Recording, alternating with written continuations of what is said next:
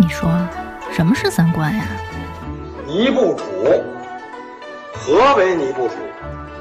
这是什么意思？我我我得查清楚，我要查清楚。三观不破不立，这怎么行啊？我可是黄花大闺女啊！那我们的三观是对是错呀？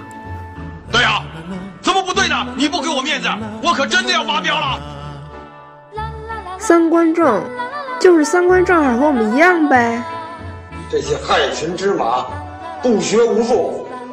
欢迎收听《一九八三毁三观》。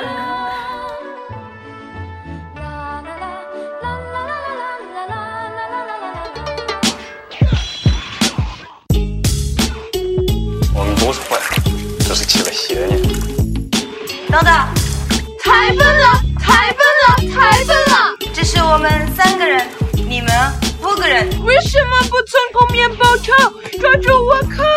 你们懂什么？我们是名门正派，讲究正面进攻。我们中原武学，嗯，武馆不出人才，因为我们不教真的。这种做法太没文化了吧？你还有余力？我想用余力做点别的。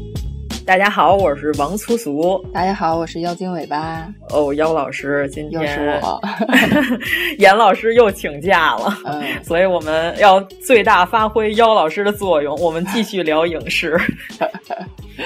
最大发挥，嗯，最大发挥。哎，这个主题我从有咱们这电台开始就想说了，你知道吗？一直到现在，终于把这坑填了。对对对对，好像无数次都说过哈。我们今天的主题是要聊徐浩峰。嗯，作为一个徐吹，在中国武侠电影里，我是两个人的徐吹，一个是徐克，一个就是徐浩峰。不吹不吹，咱们有一说一，是好就是好。不吹不黑，反正他就是好。徐浩峰老师，呃，妖老师作为一个间接性认识徐浩峰老师的人，对吧？听过徐浩峰老师不少身边的秘辛，就是我们一般人都知道不了的事儿。一会儿得好好给我们讲一讲，有一些趣闻吧。嗯，成，那咱们先从哪儿讲起呢？今天咱们主要是讲影视作品，是吧？对对对，就是影视作品以及他作为编剧存在的这个几部影片，以及改编的这些影视作品的原著，对吧？好的，原著咱们就一笔带过吧，小的溜的说一下。原著我只看了一部，就是想看看这个电影拍成这样，这书到底是什么样。哦，到时候哪部咱们待会儿再说。行。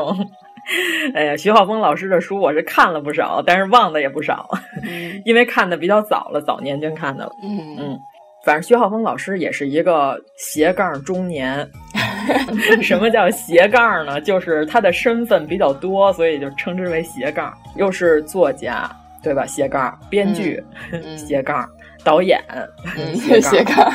然后徐老师还学过美术，学油画的。哦，哎呦，油画家切盖，嗯、对吧？呃，据说还学过传统武术啊，嗯、呃，但是最近这个传统武术 目前的这个人人喊打的这个社会形象不是非常的正面哈，不是很高大。但是徐浩峰老师的这个传统武术和这些骗子武术好像还不太一样哈，嗯，不像太极那雷雷，让人都揍成那样了，起来还说狠话呢，我特佩服他，你知道吗？脑袋都让人打得跟血葫芦似的，起来还狠话，告诉我告诉你，我就是没用我这招，我这都是杀人计，我高数莫用，我用在你身上你就死定了，所以我今天不打你，我就要忍痛被你揍。我每次看雷雷那段采访，我都觉得他特别绝。嗯，但是徐浩峰老师是真正的一个老师哈，现在在那个北影在教课呢。你看这无数的斜杠荟萃成了这么一位奇人，可以称之为奇人吧？嗯，哎，你看的徐浩峰的第一个电影是什么呀？姚老师？我看的徐浩峰老师的这个电影作品来说，他不应该算是徐浩峰老师的作品。哦，就是、我知道了，一代宗师吧？不，不是一代宗师。买了他的版权来拍的，嗯，嗯就是那个道士下山。哎呦，我的妈呀，太可怕了！我跟你说，就是看完电影，我就想看看这部书到底是什么样，然后我去看了《道士下山》的原著。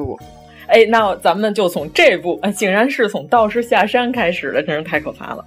嗯，我想问一下妖老师，嗯，看了原著，嗯，再品味一下陈凯歌的这个《道士下山》，请问一下，你感觉这两个孰高孰低呢？就高下立判了，就是，呃，怎么说呢？我在电影院看的时候啊，后面一度就到日恋夜恋那块儿，我真的是想走了，你知道吗？就是看不下去了，有点儿。我说这是什么？啊、这是什么？你说不出来，我也没看懂他想表达什么。武侠不武侠，然后哲学不哲学，对，哲学不哲学，反正我不知道他在干什么。如不如，道不道，是不是？你也不知道他是什么。对，反正我就不知道他想干什么。后来看了一下原著，怎么说呢？这个原著它是一个像传奇、奇情那类的一个武侠小说，它是一个很多故事串在一起的一本书。其实这本书改编成一个电影就不太容易，因为它是好多个故事串在一起，嗯、每个小故事、小故事那样的，就是传奇类的那种的。但是拍成电影的选出来的这几个故事，我觉得演绎的也不是特别好，就是从选角上，我觉得就就跑偏了，已经跑偏了。我看这个人物，就这个道士下山，这叫何安夏，对吧？这主角好像是叫，嗯，这个小道士，我是绝对不会联想到是这个 谁来演的，王宝强。哎，对，那在你心目中谁演合适啊？谁演合适？你觉得谁演合适？你说现在年轻的演员吗？现在的，主要是我看书的时候，我嗯想象中他虽然并不是说一个特别漂亮的小道士，嗯、但是他应该是个小孩儿啊，因为他不是说的是山上说师傅说饥荒闹得实在太严重了，嗯，没得吃了，把他给轰下山了。我感觉他起码应该是这个道观里资历最浅的一个年轻的小道士。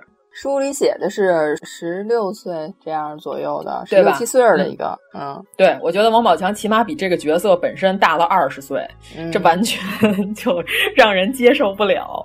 我觉得就从这个选角上，第一步就不太跟这个原著贴合。再一个，我觉得这篇编剧是谁？是南野哥自己编的这剧本吗？如果有执行编剧的话，基本上可能。都被陈凯歌改的差不多了，就是他有自己的意见哈，嗯、他肯定有自己的意见，你才能编成这么难看的一个电影、啊。但我觉得他把这个故事给编脏了，就是对对对，下三滥，不干净，对不利落，完全有这感觉。其实原著是一个非常干净利落的一个武侠的那种感觉的那么一部传奇的那种书。哎，我我直接说陈凯歌编的特别下三滥，是不是？反正但是确实是这感觉。对我个人认为，他是把这部书编脏了。就是第一个故事，就是那药店老板收留他，他下山遇到的药店老板的那个故事嘛。而且原书中其实人家没有写实，他这个药店的这个老板的媳妇儿跟医生俩人是确实有越轨行为，这是那个小道士他自己心里头这么认定的。后来还一直成了他的心魔，就在他里一直有一个这个心魔在这儿，就是他没有证据，没有实际的证据。但是陈凯歌把这事儿在电影里给坐实了，坐实了以后，这就又不高级了。嗯，我们又回到不高级这事儿。主要是这样，就是如果说有人看过了这部电影，因此以为《道士下山》就是这个水平的东西的话，呃，我们。强烈推荐大家去看一下原著，你将会收获一个完全不一样层次的一个故事。我们可以这么说吧，就原著还是非常好看的，我差不多就是一口气就看完了。对，而且里面掺杂了很多精神力，嗯，呃，仿佛还有一些神鬼莫测的那种剧情，对吧？嗯、对，然后并且呢，有点这伪气功。哎，这么说。嗯如果说你要是爱看这个什么《鬼吹灯》什么的吧，这个是文笔特别好的，呃，民国武打的《鬼吹灯》，我可以这么说吗？差不多，有点这感觉。嗯，哎，这样说是不是显得徐老师不太高级。不不，我还没说完呢。因为徐老师本身对道法、对佛法都是挺有研究的，他把他的这些研究的这些 都融入在了这个书里头，就是随处可见这个佛法、道法。哎呦，那如果要入门是这个的话，很容易就对徐浩峰老师 产生不良情绪，产生误会。对对对对。幸好我去看了原著，所以呃误会不深。对，哎，看完之后我就有一个想法，就是希望徐浩峰有朝一日如果能够筹到钱的话，请务必重拍一下《道士下山》，让我们好好看看，羞辱一下陈凯歌的这一部，就是让大家知道知道《道士下山》到底应该是什么样。这个我们就不再展开说了，因为这个《道士下山》里边徐浩峰并没有参与这个。过多的编剧工作，他只是把这个原著小说的版权卖了。对，是的，对，反正非常可怕。这部电影 非常可怕，我真的可以用非常可怕来形容。就好多宣传片儿剪出来的画面，我都觉得这是什么啊？然后居然还能拿出来就 当宣传广告用。然后，哎呀，反正真的是，行行，不说他，不说他。那咱们就说你看的徐浩峰的本人的第一部电影是什么？本人的第一部电影啊，他作为导演有剪辑权的是吧？哎呦我的妈呀！你 是要说《刀背藏身》吗？哎，主要是这样，就是徐浩峰的电影有很强的个人，咱们可以说风格，作者电影对吧？嗯嗯，很强的个人风格，你一看就是徐浩峰的东西。嗯嗯嗯，所以说你是第一部，姚老师看的是哪个？呃，师傅。哦，哎，跟我一样，我也是看的师傅。我刚看完师傅的时候，我说实话，我挺激动的，就是我已经挺长时间没有看到一个让我这么激动的武侠片了。嗯，就是因为跟之前的都不一样。哎，对，是一种新的类型的武侠片儿。就是这么长时间，感觉武侠片好像已经往一个下坡的方向去走了，感觉出不了什么新意了。但是突然出了一个这种类型的武侠片，我当时就看完以后挺激动的。我觉得这个片子吧，它有可能不是特别的火，并不是所有的人都看过。我们可以先大概给听友朋友们先介绍一下大概的剧情。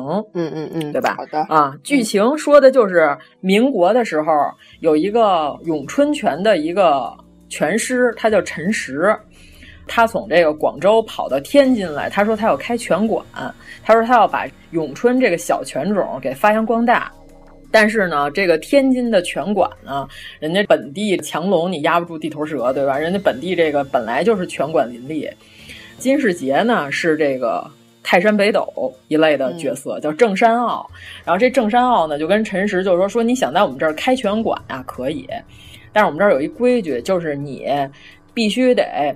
打够了八家武馆，把这八家呢都打赢了之后，才允许你在这儿开拳馆。到了第八家的时候呢，我们这个天津会派一个最高级的一个泰山北斗一样的人物出来，把你这个比武行为终止，就等于说由我们这边把你打败了。打败之后呢，大家上演一出和气生财的这个画面，然后就允许你在天津开拳馆了。但是呢，因为你要在这儿。开宗立派，所以你本人不能来打这个擂台，你必须得在天津呢教一个徒弟。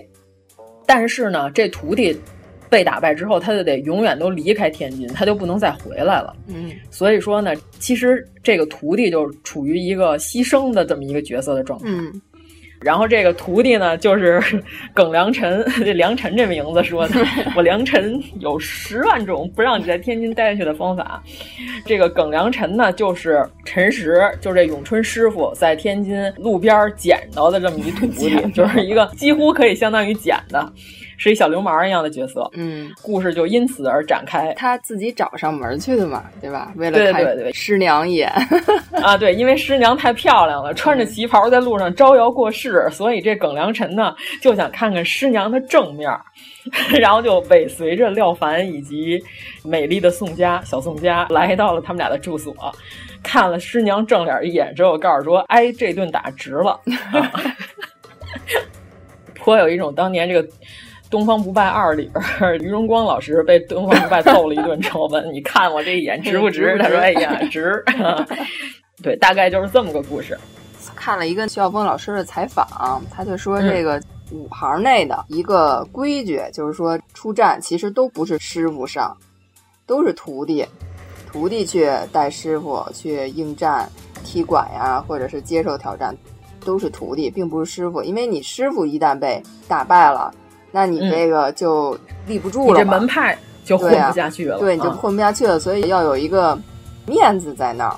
这样大家都还日后好相见、好说话这样的，嗯，说这是一个就五行里潜在的一个规则，嗯，然后还有师傅说不教真的嘛，就武馆里是不教真的功夫的啊。这里边有一句著名的台词儿，就是天津的武馆从来都不教真东西。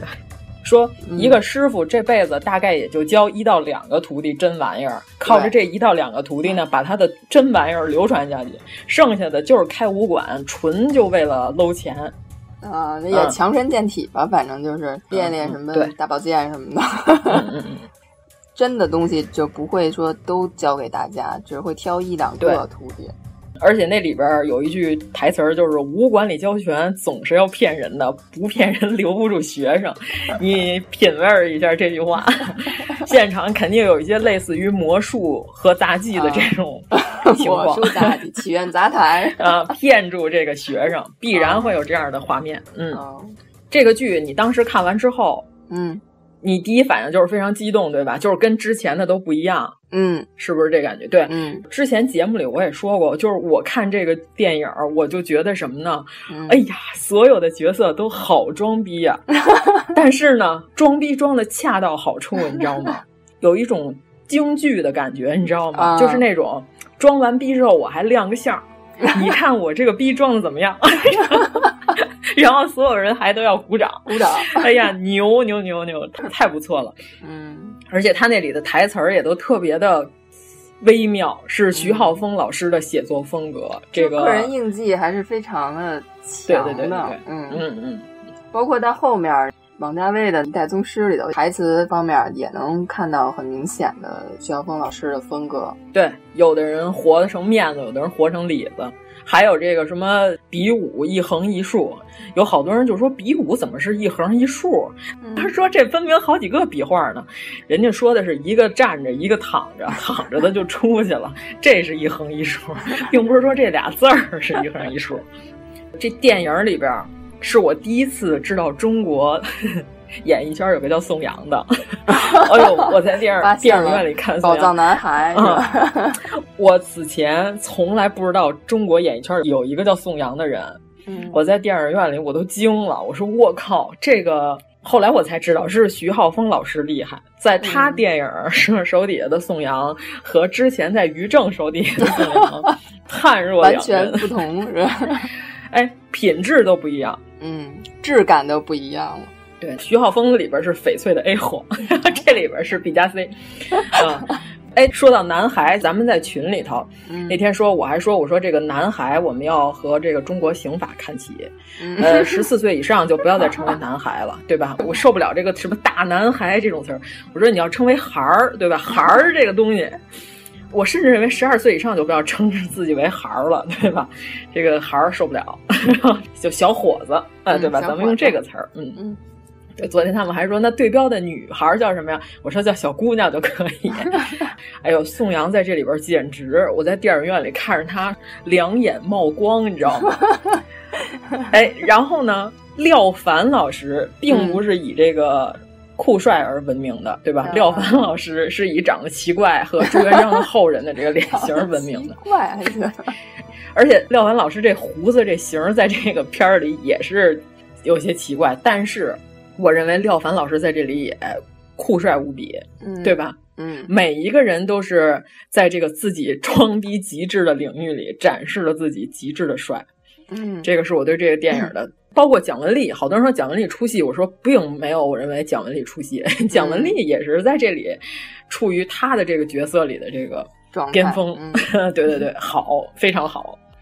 这片儿里有什么你认为特别好的、印象特别深的地方吗？我就是对最后廖凡那一组巷战的镜头，哦，那一段算是一个高潮吧，整部电影的。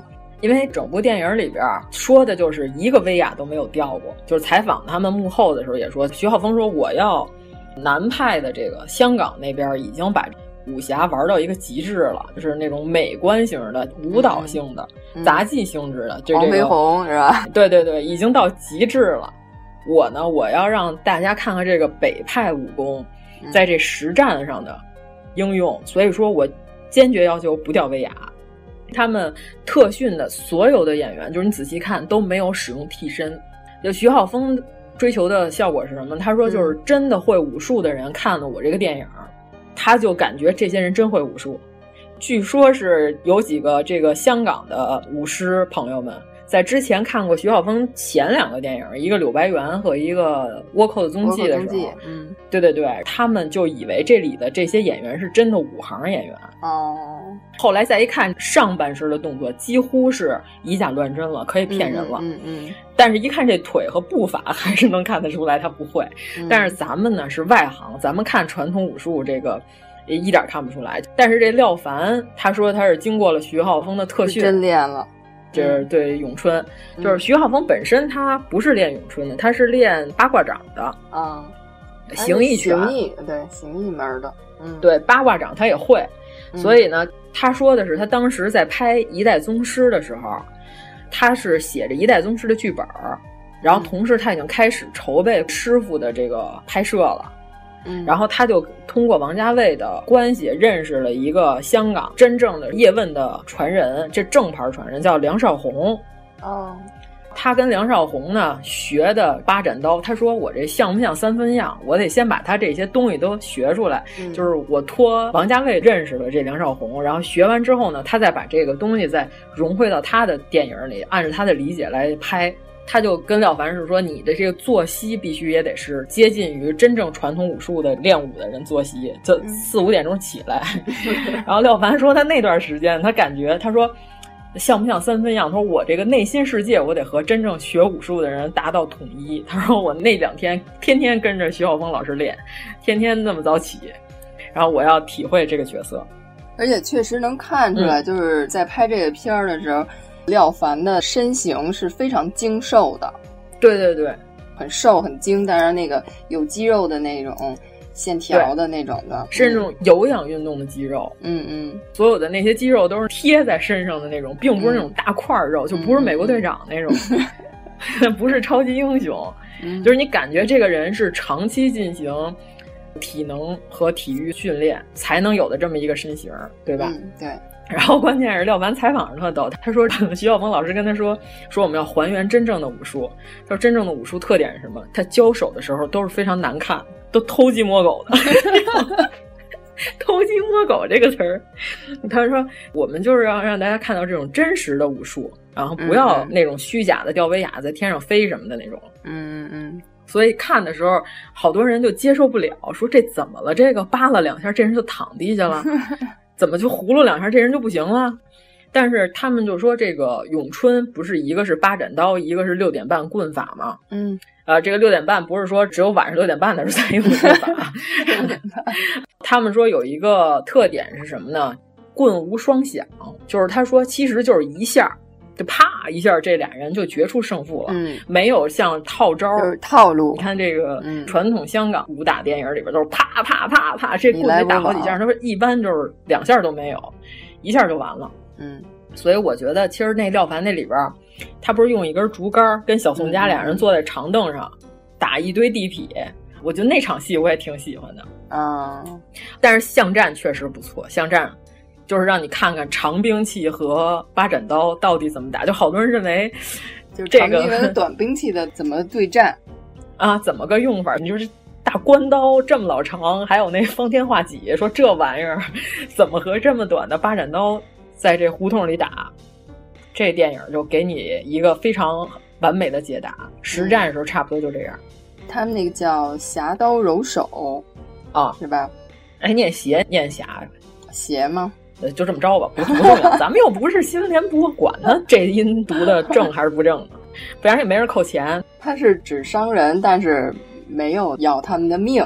嗯，对他这里边演的，反正我念邪了啊。他里边演邪刀柔手是一种比武方法，就是说咱们也别打的这个你死我活，对吧？伤人就不好了。比武就点到即止。所以说，耿良辰和这八家武馆 PK 的时候用的这个斜刀揉手，就是两个人几乎是非常近战、脸贴脸的这种情况下，嗯，在短时间内双手拿着这个短刀，这个长短大概到胳膊肘吧，嗯，然后在短时间内最后以记点的方法看出谁输谁赢，对吧？他那里边和。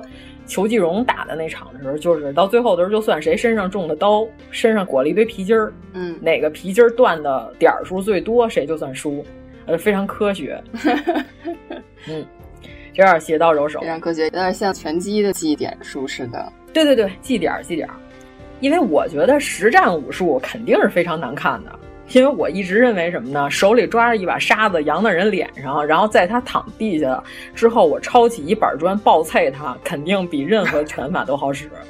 这是我对韦小宝实战巷战经验的终极总结。对，实战跟竞赛还是不一样的。竞技赛是有规则，你要在这个规则范围内去做一个搏击。当然，这个实战就。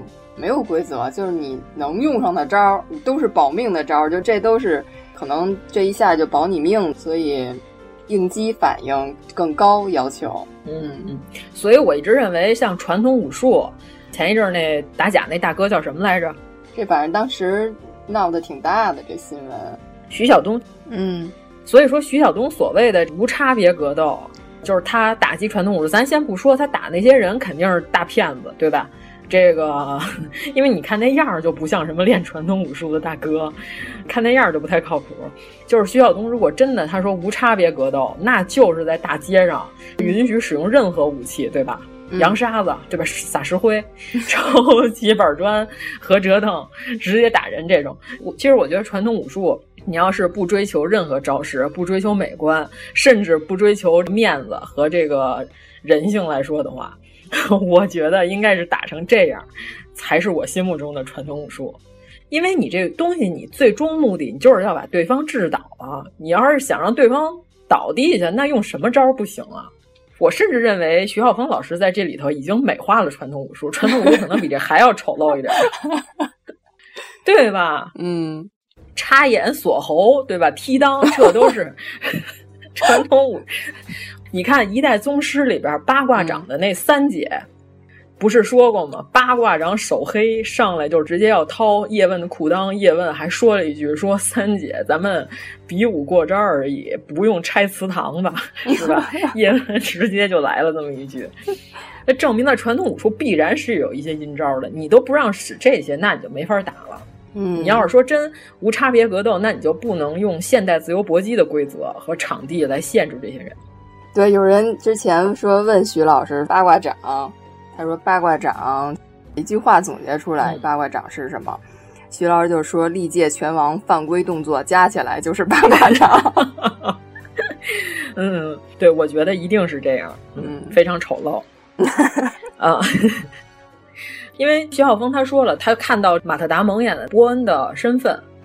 谍影重重，对吧？咱这边这么翻译的。谍影重重，他说那里边就是特工式的打斗，特工式的打斗，那就是以最快制敌为目的，对吧？我可以使用任何关节啊、技击啊，直接就给你摁那儿就完了。嗯，他就是说，咱们过去这个花架子、吊威亚呀、天上飞呀，对吧？打人之前先抱出来无影脚，然后再踢人家，这种 这这种的用的太多了，审美疲劳了可能。对，然后他说，我希望能还原一下真实的武打是什么样的，所以这里边就是还原了他心目中的武打，我觉得不错。嗯，对，而且巷战那里边有一段，呃，他们那个武术指导还说呢，他说他们原来都是练套路武术的。就直接就是比赛嘛，那肯定就是是看谁蹦得高，看谁腿绷得直，谁的姿势越优美越好，对吧？他说他们练这个柳叶刀的时候，后边有一个刀彩，就是那绸子，你知道吧？咱们现在这个经常有这些武打的，或者是舞台表演，用这个大刀，什么大刀向鬼子们的头上砍去，后面系块布条。对对对，一直他不明白这刀彩到底是干啥、干嘛用的，是吧？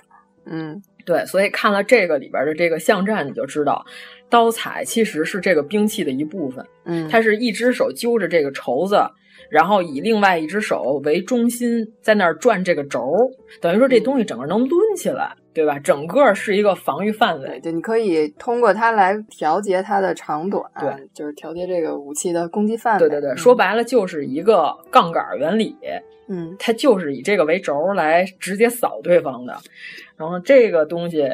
你看到后来，如果变成套路武术，它完全是一纯装饰的东西了，嗯，失去了它原来的意义了。这武术指导这大哥特逗，他就说他看完了，他学会了这一招，他说以后我要是再回学校，我得好好跟我的老师讲讲，原来刀彩是干这个使的，甚至连他老师也不知道这玩意儿是干啥使的。嗯，对，非常神奇。对，而且徐晓峰老师说这个传统，因为他本身他自己练嘛，嗯、练拳嘛。他说：“其实传统武术里头好多的拳法，就是发力原理，其实都是力学。就用现在科学的这个角度来看，嗯、其实就是力学，它就是一种合理的力学的发力方法形成的。对，因为我看过有一个人就是说，别看所有这些练拳击的人，你说他的打出来的这个拳有多少多少磅，对吧？嗯、力量非常足。他说，就是这帮人，如果你让他干农活，他绝对不如这个真正的 用扁担挑肥的这个农民会用巧劲儿。嗯，他说，所有的这些东西都是靠巧劲儿来使劲的。你要是纯靠肩膀就挑着这扁担干一天农活，能累死你。嗯，对，人家是有一个悠劲儿，悠起来。对对对对，他说是有巧劲儿的，得这个核心力，对吧？嗯、因为咱们是一点武术都不懂，咱们是理论的巨人，实践的矮子。咱们就是人家怎么说，我们怎么我们怎么看，对吧？嗯，就当时师傅传授的时候，他也是。所谓的这些什么心法、功法，嗯，其实就是告诉你一个怎么发力的这个方法，你自己去领悟，嗯、谁领悟出来了，谁就出师了，就是这么样一个情况。还有就是之前不是咱们说那个武馆不教真功夫吗？民国时期，日本人和苏联人还派了很多的学武的人来学咱们的武术。过了好多年以后，就现在的这会儿，新中国成立了以后，改革开放了，然后这个日本还有当初他们学完了的这个学成回去了以后的人，传承了多少代以后回来认祖归宗，来找当时的这个师傅，这个师傅还在。但是师傅心说：“我可当时没教真的。”是不是我当时是爱国人士？对，不也不是爱国人士，反正就是我没教真的，受人家拜我还挺心虚的。说我教的全都是许愿他们家那佛头，然后外边包了一层甲壳。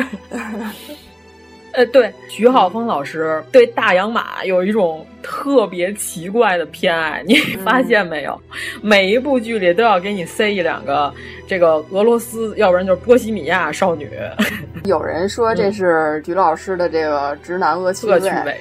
嗯，但是我觉得其实倒不是，因为他，嗯、我觉得出于就练武的人的角度出发，他很容易发现。东方人跟西方人在身体结构上就是有明显的不一样，西方的肌肉线条更发达。如果从力量上来说，你是跟他没法正面冲突的。然后，对对对，对我觉得他是通过这种形式，我觉得他是一种文人的幽默。通过这种形式，咱这算洗白吗？我个人是这么认为的啊。对，因为这里边金世杰演的那郑山傲，哦、他不是第一次陈实刚来天津的时候，他就直接带他去了歌舞厅。他说这里边其他学舞的都不来，就我一人来，嗯、然后带他看这个俄罗斯姑娘跳大腿舞。对，嗯跳完之后呢，他说告诉你看出什么门道来了吗？嗯、然后廖凡看着他那样就是我没看出来。金世杰就告诉他说，你看这帮白俄的女的这大腿肌肉发力。说太科学了，科学到近乎拳法的这个感觉。他说，如果中国武术再不教真东西，让这帮毛子悟出武学和拳法的真谛，那咱们就完了。所以说我决定，咱们得开班授课，咱们得教真东西了。嗯、然后就所有的徐浩峰老师里边那些大洋马，全都是被他来描述这种人种优势跟肌肉发力的这些优势来描写的。对，包括倭寇踪迹，一会儿咱们再说里边。一会儿再说那个啊，漂亮的舞蹈姑娘啊，我特喜欢那段。嗯，一点都不文明，没有文化。我还想用我的余力做点别的。嗯，啊，功夫里边负责文戏跟柔情似水这块的，基本上都是小宋佳来的哈。嗯、在里边简直是太美了，穿着她墨绿色的旗袍，带着她架烟的那个复古烟架戴在手上。对，好多人问说这东西到底是干嘛使的？是因为过去的那个烟卷没有过滤嘴儿，嗯，有焦油。对对对，焦油成分很高，所以说呢，它直接夹在手上，夹时间长了，手指头会变黄。这些漂亮的这些 lady 们呢，为了不让手指头变色，所以要带一个这样的烟架，把这烟直接夹在这架子上头抽，就是显得自己又很优雅，然后又不会让手指头受到污染。所以说，男士一般是直接拿手夹着这烟卷抽，然后女士们全都是这样抽烟。嗯，这东西是干这事的。师傅。这部片子对当时就民国时期的这个天津的整个这个社会风貌刻画的，我也觉得挺好看的。就民国时期还是一个怎么说，在咱们历史上还是一个挺特殊的一段时期。那个乱，就从面上看是乱的，但是这个时期的。人文思想是非常发达、非常开放的、非常包容的、非常多元化的。对，乱世出大师嘛。对，一个人文思想的黄金时代。同样，在这个时代，虽然世道是乱的，但是人们的思想很开放。对于武行来说，也是一个黄金时代，因为它乱嘛，就很多人都会愿意学一些防身的技巧什么的。就在那段时期，武馆其实生意还是不错的。对，但是这里边真正破坏这个传统规矩的人，嗯，并不是外力，反而是皇爵所代表的这个军阀势力，啊、对吧？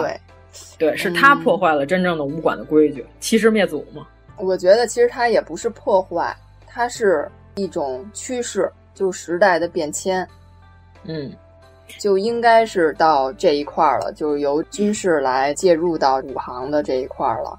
历史发展到这儿了，嗯，对，廖凡代表的就是他和宋阳演的耿阳辰两个人，就是纯粹的是我们想遵守当地的规则，我们想按着你们这玩儿，但是他客观情况不允许，到最后的时候，哥们儿就反抗了，直接就暴起了。嗯，计划赶不上变化，本来商量好了的一事儿，嗯。而且耿良辰最后死的好浪漫啊！嗯、就是黄觉不是在他肚子上插了两刀，嗯、就跟他说说你要是从这儿往前跑，跑到教堂里就有人救你；但是你要是从这儿跑回天津城里，你就必死无疑。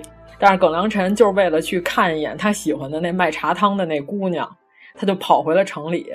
跑过去之后，结果他还没让那姑娘见着他。他一看自己肚子上全是血，他就说现在这样太可怕了，怕吓着他。然后俩人也没见那一面。我说我靠，能写出这种段落的徐浩峰老师，绝不是直男，绝不是直男。我的妈呀，这写的太好了，简直了，绝了，绝了！哎，多少号称以古偶爱情著称的这些剧，嗯，我都并没有 没有一丝儿感动。哎呀，嗯、这个段落真的是令我鼓掌叫好。这个、嗯、看完之后，你要是不能迷上宋阳，那真的我这王字倒着写。嗯，这部怎么着？就这样还是什么？嗯、哦，对，咱插一个，跑个题儿吧。就是电影一开场的时候。上来是已经宋阳踢到最后一家了，上来不是他跟熊欣欣、嗯、熊欣欣、熊欣欣、蒋雯丽，然后不是在那儿喝咖啡吗？在一个酒店的一个咖啡厅里头。嗯、对，那个酒店现在还在，是天津的一个非常历史悠久的百年的老的酒店，很多的民国时期的名人都曾入住过这个酒店。嗯。每次去天津的时候，我都特别喜欢住在这家酒店，叫利顺德，好像是。哦，那大家可以去圣地巡礼一下。呃、耿良辰在此踢翻第八家武馆。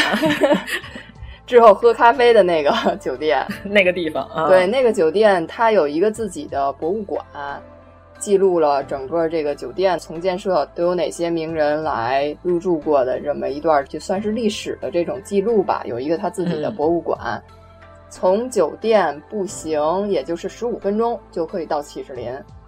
哎，嗯、说到启士林，要跟大家澄清一下，面包不免费的 面包不免费。对，不免费，他的餐包是要钱的，让大家要注意一下。嗯，行，我想想，咱还有什么啊？对你说到平津心、嗯、这个剧里边，还是有不少香港的这个老拳师，对吧？嗯、呃，老演员在这个片子里进行了助演，还有陈冠泰，对吧？嗯、呃，里边还有那个谁，桂纶镁她老公叫什么来着？我突然想不起来了。桂纶镁她老公，我都不知道桂纶镁结婚了。桂纶镁她老公。代理人对，代理人也在这里头客串了一下子，演哪个呢？演骑在自行车上过来，呃，那个叫鸳鸯沟还是叫什么？如果我说错了，就活该啊！我不管，我瞎说的，就是用那差点把陈实的招给破了，穿了一身白色的长衫。我知道了，他有一条腿有点残疾，坐在车后座上，那个就是戴立忍客串的，是那个谁老公啊？对，桂纶镁的老公。嗯，那岁数是不是也差着呢？是差不少啊，但是也还行吧。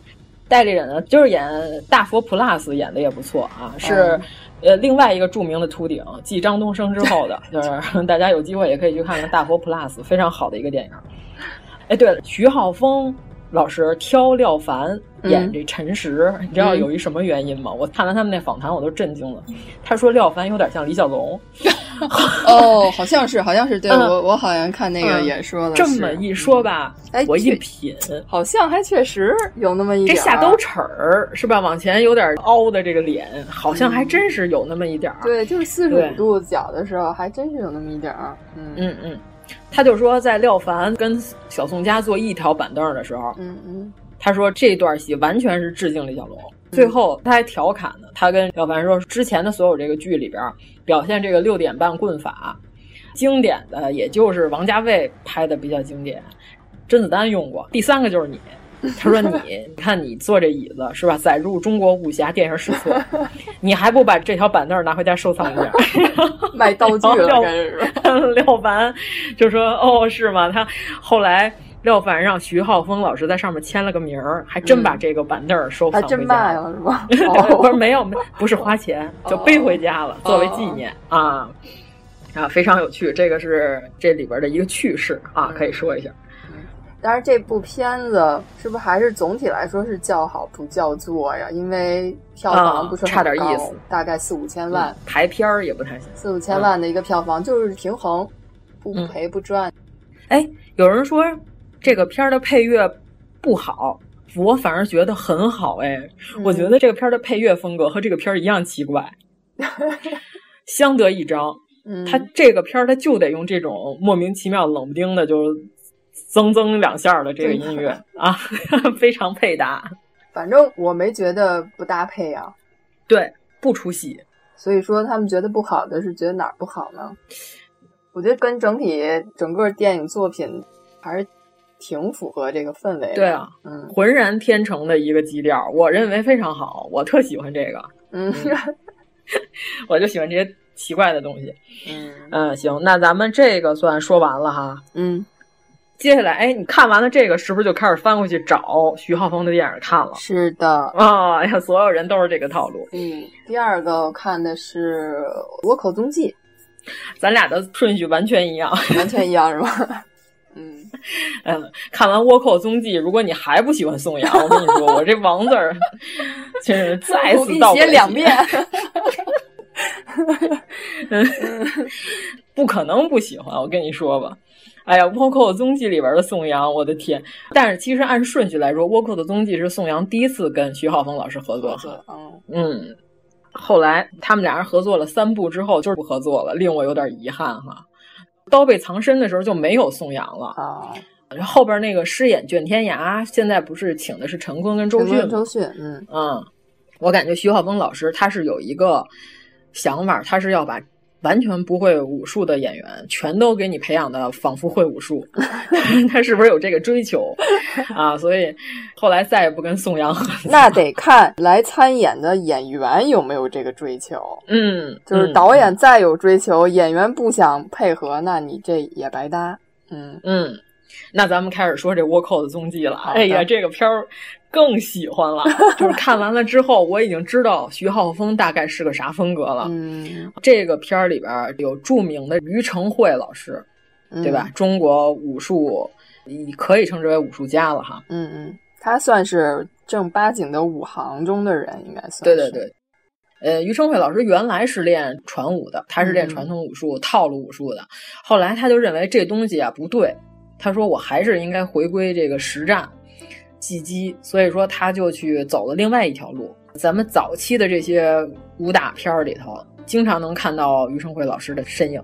嗯，也简单介绍一下《倭寇踪迹》这个剧情吧。嗯，剧情说的就是原来曾经在戚继光和这个于大有两位将军手底下抗击倭寇的俩人，一个叫梁恒禄吧。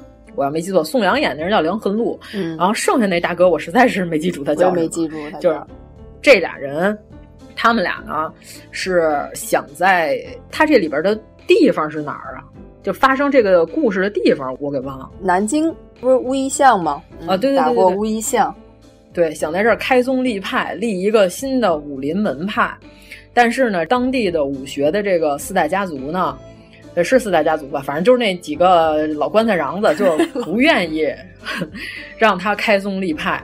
理由是什么呢？认为他用的兵器是倭刀，刀是倭寇使用的刀。说你这个不是我们中华武学的正根儿、啊，不是正道。嗯。然后呢，宋阳演的这个大哥呢，他说这是戚将军根据倭刀，以倭刀对倭刀，嗯、他在这个刀上面已经进行了改进了。这个时代背景是明朝时期了啊，跟大家说一下。明朝，明朝，对，他说他已经在这个基础上融入跟改进了。嗯，这不能再叫倭刀了。但是呢，所有的这帮代表传统武术落后思想的这一群人呢，完全不认这个。他说不行，你这就是外来货，我们不能让你在这开宗立派。宋阳和他这个呃一块儿从兵营里出来这。俩人，他们就认为戚将军创造的这个是一个牛的刀法，不能泯然于世，不能让谁都不知道了。说咱们怎么办？说咱俩呀，把所有这帮人都给打败了。打败之后呢，这把这事儿闹大，人就不得不说我们这个是牛的，咱这个门派咱就立起来了。但是呢，这本地的黑恶传统势力呢，当机立断就判定他们俩就是倭寇。就是说，两个倭寇流窜进南京城，冒犯本地百姓，我们要合力把他们俩剿灭，等于就是强行把他们俩打成了倭寇。所以说，这个剧就叫《倭寇的踪迹》。其实整个这剧里头一个倭寇都没有，就是汉人打汉人的故事。自己人打自己人。对对对，这里边呢，宋阳演的这大哥呢，有勇有谋，他就用当年戚将军发明的刀法。教了两位妇女同志来克敌制胜。他说：“我这个刀法分身有术，人家啊，专门的低手打高手。嗯，他这个刀法有一个名字叫如影如响。他教了一个花船上的外来的这个波西米亚美女大妞，嗯，波西米亚大妞，这招呢就叫如响。他说：你把这个棍子从这个门帘子上伸出去，外面人不知道你在里边。”只要他那东西碰到你的这棍尖儿了，你就马上就挥手打，先发制敌，这招就叫如响。然后他另外还教了一个姓佘的一个姑娘，咱一会儿再说这个姑娘。他又教另外一姑娘什么呢？他再把他这耳环放在地上，外面呢架了两盏灯。他说这影子，只要外面人的影子刚一脑袋顶刚一接触你这耳环的这位置，你就挥棍就打。他说：“我保证你百战百胜。”大概就是这么一个故事。嗯，到最后的时候呢，其实他是打赢了所有的人，在单打独斗的时候，他输给了于承惠老师演的叫裘东岳，本镇的这个第一高手。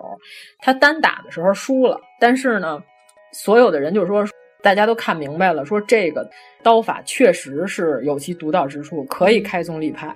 到最后的时候，也有一个圆满的结局。宋阳演的这个小兵呢，嗯带着美丽的波西米亚大妞，俩人 骑马翩然而去啊！颠儿了太喜欢这个结局了，因为原著里边非常凄惨，到最后的时候他也死了。嗯这个美丽的姑娘叫赛兰，这姑娘也死了。但是电影里给了一个美好的结局，我非常喜欢啊！我同意电影这个结局，同意同意。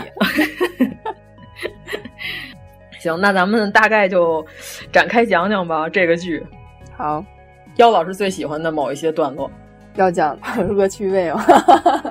讲讲这恶趣味是这个片儿的最精华部分，点睛之笔是吧？跳舞这几个异族女子，她不是那些门派把她逼在了一个船上吗？花船夜总会等于。对对，花船上，她其实已经走了，人不在那个船上，她只是找了一个姑娘来在那儿顶着，告诉他了这个技巧。嗯，姑娘在那儿顶着，其实他已经走水路去别的地方了。对，结果这名门正派就他们说我们只能从，因为我们是名门正派，所以我们一定就得是正面出击。所以，对对对。然后四大门派轮着上徒弟，全都被揍趴下了，一个一个被抬回来。最牛的就是什么呢？这个花船上头有四个波西米亚舞女，有三个舞女在船外头站着，在那看着他们打，嗯、就在那说：“太笨了，太笨了！你们为什么不从船的后面攻上去？” 然后那几个老官的瓤子坐在那太师椅上，告诉说。这并非名门正派所为，我们只能从正面进攻，从后面进攻这种鸡鸣狗盗的事情，我们是不能做的。整个全片里头每一段对话都是把灵活机动、嗯，随机应变和迂腐传统进行了赤裸裸的对比，对吧？这个啪啪打脸特别好，我太喜欢了，嗯。然后在那个水牢里那块儿，哦，几个姑娘跳舞。哎，对，咱们得讲一下，就是这几个女士，嗯、这几个波西米亚女子，在这岸上呢，因为回不上这花船了，这花船都被名门正派给围了。结果这里边这一个波西米亚姑娘拳打所有武林门派派上去的高手，全都给打倒了，在地上全躺着呢。这仨姑娘回不去了，她那个岸边待着没事干，在那儿跳舞。而且这四大门派所有的这些学员们也都在那儿站着呢。这仨姑娘就说：“这小伙子们一起跳起来呀！” 说完之后呢，有一个小伙子终于忍不住了，过来和他们一起舞蹈，然后被这个小伙子的师傅一棍子打倒了，敲晕了，告诉说：“太不像话了，成何体统？”然后说：“快把这三个妖女给我关起来。”然后结果呢，派了几个学员，五个把这仨姑娘先五个呃，派了五个学员，把这仨姑娘暂时关进水牢。进去之后，这五个人就说什么呢？说我们不是坏人，但是看见你我们仨，我们起了 邪念。邪念。这仨姑娘说：“哎，你们想干嘛就干嘛，是吧？我们也无所谓。但是呢，你们五个人，我们三个人，太没有文化了。”呃，这几个男的先开始说什么？就是我们只是起了邪念，为什么呢？因为你们这个舞吧跳的太好了，我们中原女子不兴跳舞，不兴跳舞啊。对他告诉说，要怪就怪文化。哎，你你就品这句话，这台词写的有多么的妙。要怪就怪文化，结果这几个女的说：“你们三个人，我们五个人，这种做法太没有文化了。”然后这五个人说。好，那咱抽签决定，掰了五个签儿，对吧？这个三长两短，你听这长度啊，三长两短，短的就出去。刚要抽签儿，这几个姑娘说：“你们这种做法太不勇敢了，太不男人了，你们就不能杀掉两个，留下三个吗？” 这这五个男的捡武器，对，然后开始捡武器，开始在这个牢里对打，咔咔咔一打，打的就剩一个，就剩一个了，那四个全打倒了。这一个说 又忘了数数了。现在这样有文化了吧？你们三个人，我一个人，这样总该有文化了吧？然后结果这三个波西米亚大姐把这一个小伙子一顿胖揍，成功的逃出了地牢。哎呀，这段戏我太喜欢了，真是好！你看完这段，你要还说徐浩峰是直男癌，那我是不能承认的。太好了，看的我都不行了，逗的我。对呀、啊，一直在笑，我特喜欢这段。就是它里面好多挺幽默的地方，就是整个剧其实中间有好多点都是很幽默的地方，嗯、而且不是尬逗。嗯，先开始呢，宋阳演的这个大哥，他是为什么在这个花船上呢？是因为 他上来呢，留下了其中一个舞女赛兰，哎，对他让那个赛兰姑娘呢，在这船上给他跳舞。对，一直跳舞，一直跳，一直跳，然后他往地上狂扔钱，就说你就一直给我跳吧。这赛兰呢，因为他听说了那边在比武，呃，他想去看，然后这个宋阳就不让他走，他说你到底想要干什么？一直让我在这里跳舞，然后我想出去。然后这个宋阳演的人说我要测试，他说你要测试什么？然后说我测试一下你们这个人种。有没有侵犯我们大明的可能？然后呢？测试体能。嗯，我测试一下你的体能。赛兰就说什么呢？我们这个人种有家无国，哪能侵犯大明呢？然后宋阳就说：“算了，你过来，我跟你说事儿。”然后这姑娘又来精神了，直接就抱住他了。宋阳说：“我要测试一下你还有没有余力，就是你还有没有剩余的力量。”这姑娘就说：“可是我还想用余力干点别的。” 哎呀，太好！啊，对，然后这个姑娘就经过这此一战，爱上了这个宋阳演的梁痕路，颇有帅才这么一个人。因为他们就俩人大闹了整个南京城，包括南京的水房。不，其实就他一个人儿，那一个上来就被逮了。那大哥不太行哈，就他一个人大闹南京防御工事、安保系统，嗯，以及当地的所有的武馆，对吧？对。咱再说另外的这波，这个姑娘代表正义一方的裘夫人，名门正派的，名门正派的这个顶尖高手，于承惠老师演的叫裘东岳。裘东岳呢，他是好多年之前他就上山隐退了，修炼去了。嗯嗯，为什么隐退呢？呃，对外宣称是我这个高人，我要上山采天地精华，对吧？我要 去参悟武学。其实是因为他娶了个小媳妇儿。娶这个小媳妇儿，续弦，嗯，娶了个小媳妇儿。对，这个裘夫人本名姓佘，佘小姐。佘小姐呢，从娘家带了一个护卫，她跟这个护卫俩人呢有事儿，结果这个裘东岳他发现他夫人和别人暗通款曲，他这个面子上挂不住，他就跑到山上，直接就跑了。等于说，南京城里的武林本来是他是一把手，后来被一个。马军演那人叫什么来着？他那个字儿还特别奇怪，还是念切吗？切还是切呀？我忘了，切吧，我记得。切吗？啊，就是一个姓切的一个啊，姓切一大哥。但他不是这个字儿不好写啊，很难写，也不太好认。就说他的小老弟吧，二把手，二把手这活儿全切过来了。哎，这切了，没没毛病，没毛病。然后呢？相当于什么呢？相当于这个人我行被东方不败给算计了 差不多是这个意思。嗯，其实这个二把手他是知道这个裘东岳他们家这个情况的，等于其实他也是就把他逼走了嘛。对他走了，他就可以当一把手了。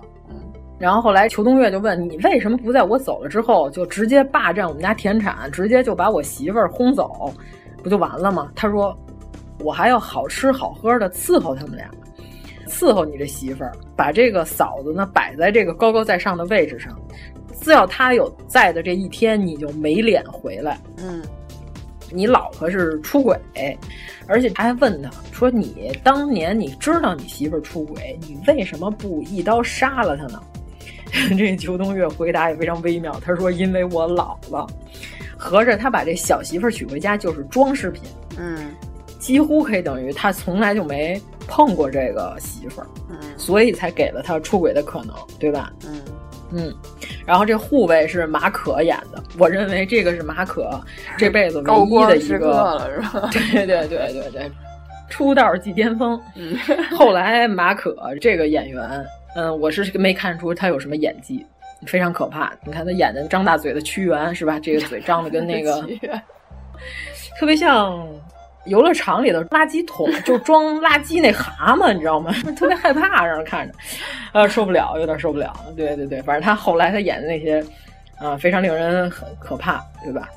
但是这里边我们领略了宋阳老师的风采，后来他到了裘夫人这块儿，就是咱刚才说的这个出轨的这位小姐，这小姐啊也恨这武林的这些老棺材瓤子。她说：“我教你一招叫如影，你可以把他们都给扒拉倒了。”走之前又跟这小姐说了一句极其聊骚的话，他告诉说：“你打倒几个人，我就回来见你几次。”哎呀，而且他当时呢跟这小姐借耳环，是吧？拿这个绳量影子的长度，量完了之后呢，他一拉那绳，那绳就在那小姐身上缠着，直接就崩开了。嗯，虽然他从头到尾都没有碰这小姐一手指头，但是我感觉这小姐此时内心世界已经波涛波澜了。嗯，对，那必须的。而且他那领子不是刚跟那个小姐见面，被小姐拿匕首划破了吗？嗯。对，然后领子就一直是那样，然后有好几个那个领子的镜头，证明这小姐在他心中也来了一刀，这俩人惺惺相惜，对吧？虽然他最后和波西米亚舞女俩人浪迹天涯，但是他也在这个小姐心中留下了深深的回忆。这小姐最后。我估计这护卫可能是没戏了，小姐是 之前没见过更好的，是吧？这一看，哎呦，我这护卫还不是年轻时候视野狭隘了，还不是年轻的时候视野狭窄吗？原来这世上还有如此更好的，我估计护卫够呛了。但是原著里边，小姐跟护卫也死了。嗯，呃，护卫我忘了，反正小姐是被一斧子抡死了。但是在这里头呢，徐浩峰老师非常温柔的处理，给小姐和舞女和宋阳老师演的这个都大圆满结局。嗯，对对对对对，非常好啊。嗯，那咱们这个还有什么要说的吗？这就是徐老师的第一个作品，第一个作品这高度就已经非常高了，有没有这感觉？嗯，但是我觉得啊，我觉得徐老师这作品啊，还是有一定门槛的，观看门槛的。这还不是徐老师第一个作品。他零八年拍过一个叫《有他的地方》，但是这个我实在是没找着啊，没有搜到。对，第二个作品是《倭寇的踪迹》，但是好像徐老师那个剧完全不是一个武侠剧，徐老师自己本身也不是很想承认那个剧是他的处女作，所以说姑且我们尊重本人意愿吧，《倭寇的踪迹》是他的处女作 啊。这个电影几乎是这三部里头，我认为我第一推荐的。嗯，如果你要是想看徐浩峰电影入门，可以看看《倭寇的踪迹》，非常好看。嗯，刚才我们说这么热闹，你们都不好奇一下子吗？不是，我觉得这几部都很好看呀。咱们要说的这几部都很好看，每一部都很好看。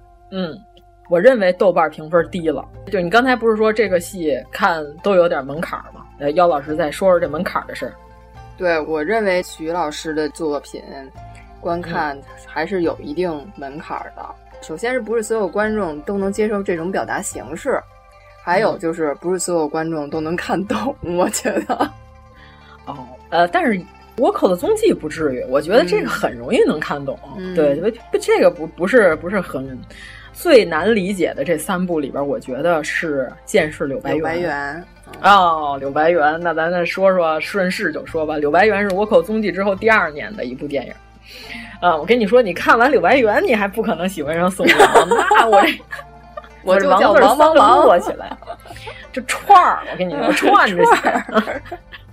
哎呀，那咱得说说剑士柳白猿了。嗯，大概介绍一下啊，柳白猿是一个身份，并不是一个人物。嗯，这个身份呢，就是代表的是。在武林，刚才说的那些武馆，比如说这俩武馆之间有矛盾了，需要一个代表公正的，他跟谁都不好的，嗯，这么一个裁决人叫柳白猿，然后就得听他的。但是呢，就因为他是公正的，他谁都不向着，这样呢结仇最多。对，按说你跟别人结盟才容易生存下去，他跟谁都不结盟的情况下，其实他得罪人最多。所以柳白猿这个角色呢。就是一个武林话事人的形象，这个名号呢，就是一代一代往下传。基本上前一代柳白猿呢，都死于暗杀，嗯，或者是被仇杀，反正就是都不得好死。在他死之前教出来这个徒弟柳白猿，为什么叫剑士呢？不是用的手持的那种剑，他是射射的箭，弯弓射箭的那个箭，就是他在每次他在一个武馆里头主持公益的时候，他会拿弓在人家武馆的牌匾上射四个箭，射出一个符号。对，这四个箭呢，方方正正的是一个正方形，组成这正方形的四个角。你把这个箭平着放，你就看这四个箭入匾额的深度是一模一样的。说射得准，这不叫本事，你这控制力度能让每一次每一支箭射出去的力度都是平衡的，这个就是真本事。嗯、然后所以说宋阳演的这个柳白猿呢，就是这么一个武馆话事人，嗯，演的是柳白猿和所有这些人发生的故事，大概就是这么一事儿。里头也有跟两个姑娘的爱恨情仇，又有一大洋马。片片都有，嗯嗯嗯，哎，那王艳妮是俄罗斯人嘛？我感觉他有点这俄罗斯的意思，混血吧？嗯、我觉得应该是混血，嗯、就也不像是纯的那种俄罗斯的。嗯，嗯对，在里边饰演叫二冬，是一个和柳白猿纠葛非常深的一个姑娘，还有一个叫月牙红，是一唱烙子的。哎，你觉没觉得月牙红长得有点像江一燕？我先开始看的时候，我以为那是江一燕，像江一燕吗？像我倒没觉得像江一燕，我觉得有点像邬君梅。哦，也有也有，是吧？对对，瘦版邬君梅，嗯、就是在某一个角度里，嗯、就是尤其她笑的时候，那月牙眼特别像，嗯,嗯，所以叫他月牙红真是没毛病。这里边又有余承惠老师在里边客串了一个角色，是一个白胡子老头。嗯、这个是哪年的电影？柳白猿是一二年的。倭寇是一一年的，哦，那其实拍完这两部，是不是师傅他就去世了？一五年去世的，对，一五年去世。对对对，于承惠老师就去世了，这个是他的遗作，但是这部剧为这个一代武林大师的这个遗作来说，嗯，非常合适，嗯，对吧？这个剧最后讲的就是于承惠演的邝一民。黯然而去，嗯，但是呢，他最终他比武，以这个武学上的切磋结束了他一生之后，他翩然而去，嗯，非常符合于承惠老师的这一生，嗯，我觉得这个为他此生最后一部作品特别合适，就是起码比演一个特别莫名其妙的谢幕 要强特别多。嗯啊，这个于承惠老师的风采，我们在这个剧里，哎，真的，他在这里还那么精神呢，怎么就两年之后这去世了？好可惜啊，太可惜了。嗯嗯，一作嘛。这里边呢也有一个北方比武的手法，叫划了巴子。在这，对这名字听起来有点像满语哈，嗯、是不是有点？对，嗯、有点。这个和刚才那斜刀揉手呢有异曲同工之妙。说的就是咱也不真刀真枪的干，咱们俩人呢对面抵膝而坐，就是膝盖几乎能挨着膝盖的这么个距离。在坐下的时候，一般情况下你就不能用腿，在这里边是严格禁止用腿的。嗯，这个腰力呢，完全是要靠你这屁股挨着这凳子结实的情况下，就是你屁股谁先离开凳子谁就输，就上面比这个胳膊的劲儿，两个人在这儿对打。谁先站起来了，是或者说谁先被对方打倒了，连人带椅子一块飞出去了，就算输。这个招数叫划了巴子 啊，对。然后，但是我个人认为呢，实际打的时候可能没有这个剧里演的这么优美。就这里边的划了巴子，对，还是美化了的。宋阳打过，于承惠老师也打了。嗯、于承惠老师招式一看就是非常精妙啊，非常优美。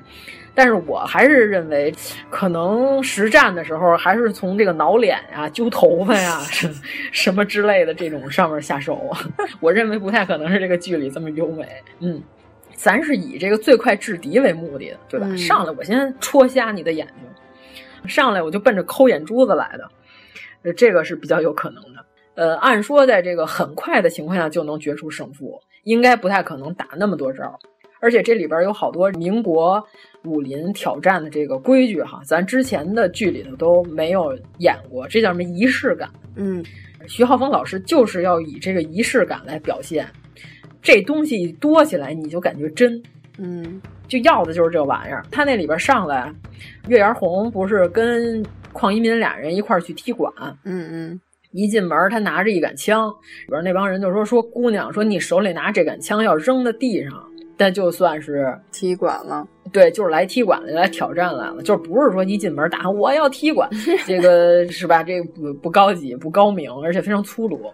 就是你只要拎着枪来进来，人家就知道就是来者不善。你把这枪咔往地上一扔，这就算要开始踢馆了。就是他们行内还是有行内的规矩，还有他的礼仪，这是在这儿的。嗯，是的，是的。就是徐老师也是把这些都融入在里头。徐老师的二姥爷，就是他姥爷的弟弟，嗯，是形意拳的继承人，嗯，李仲轩先生，嗯，当时给他讲了好多他的小时候。口述了很多当时民国时期的这个武行的一些行内的一些 秘闻吧，规矩，嗯，对对，秘闻。所以他的作品中其实很多事儿是有真人有真事儿的，嗯，对。但是也有武行内部的人员跟徐老师反映说：“哎，咱这个是不是跟外界透露的有点过多了？” 就是行内的这点事儿，徐老师不像我说 抓起一把石灰，然后直接就照着对方后脑勺一板砖。我跟你说，什么拳都比不上这个。什么叫武功再高也怕菜刀，对吧？就是赤手空拳永远干不过手里头有兵刃的。这个咱们就是这么一说。而且咱那天在群里头，我们在群里还讨论了。嗯，我那天跟我们同事也聊过，就我们同事买了一把。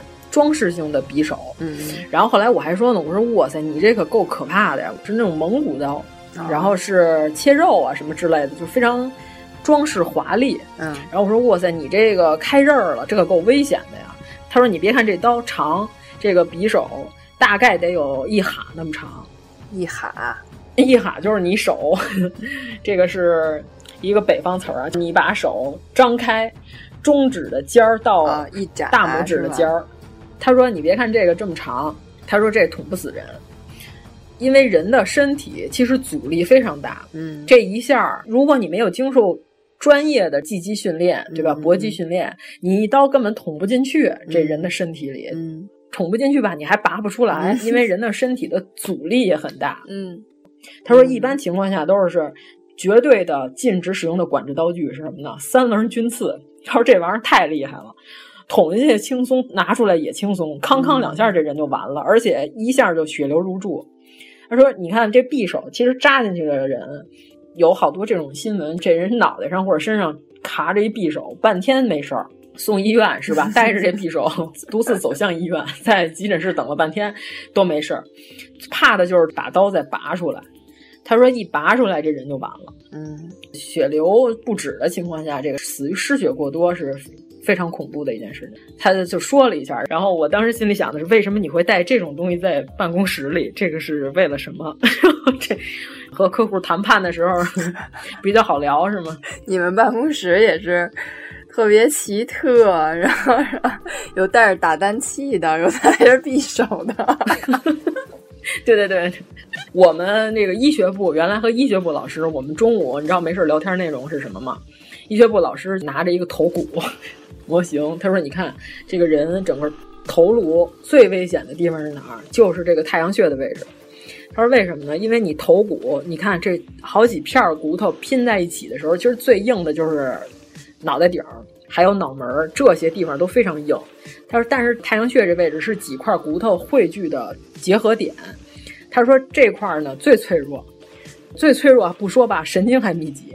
他说这个地儿打不好，不小心一下就能把人打死。”他是打架没有人往这儿打，而且你看练硬气功就假的那种硬气功，假的，哎，那真的是假的，你知道为什么吗？嗯，没有用真的砖。你要是说上来从施工队给我找一防火砖来，磕死他也磕不断那块砖。嗯，表演的时候提前把那个砖都给拍酥了，那个砖很容易就拍碎。而且呢，其实练的是什么？就是你能每次都找准你额头上最硬的这个点。嗯。你只要能找着那个点，你啪一拍就碎了，而且效果非常好。就是哇塞，真厉害哈！脑袋这拍砖，其实真打的时候，谁非得找你脑袋上最硬那个点揍你？人都是打后脑勺，就一闷棍下去，你就武功再高你也得晕。对，所以叫武功再高也怕菜刀，这句话 是有道理的。对，嗯啊，赤手空拳永远打不过手里头有兵刃的。嗯嗯。哎，其实我特别喜欢他柳白猿先开始他怎么得到的这个名号，你知道吗？啊，对这块你没给大家介绍吗。宋阳怎么得到的这个？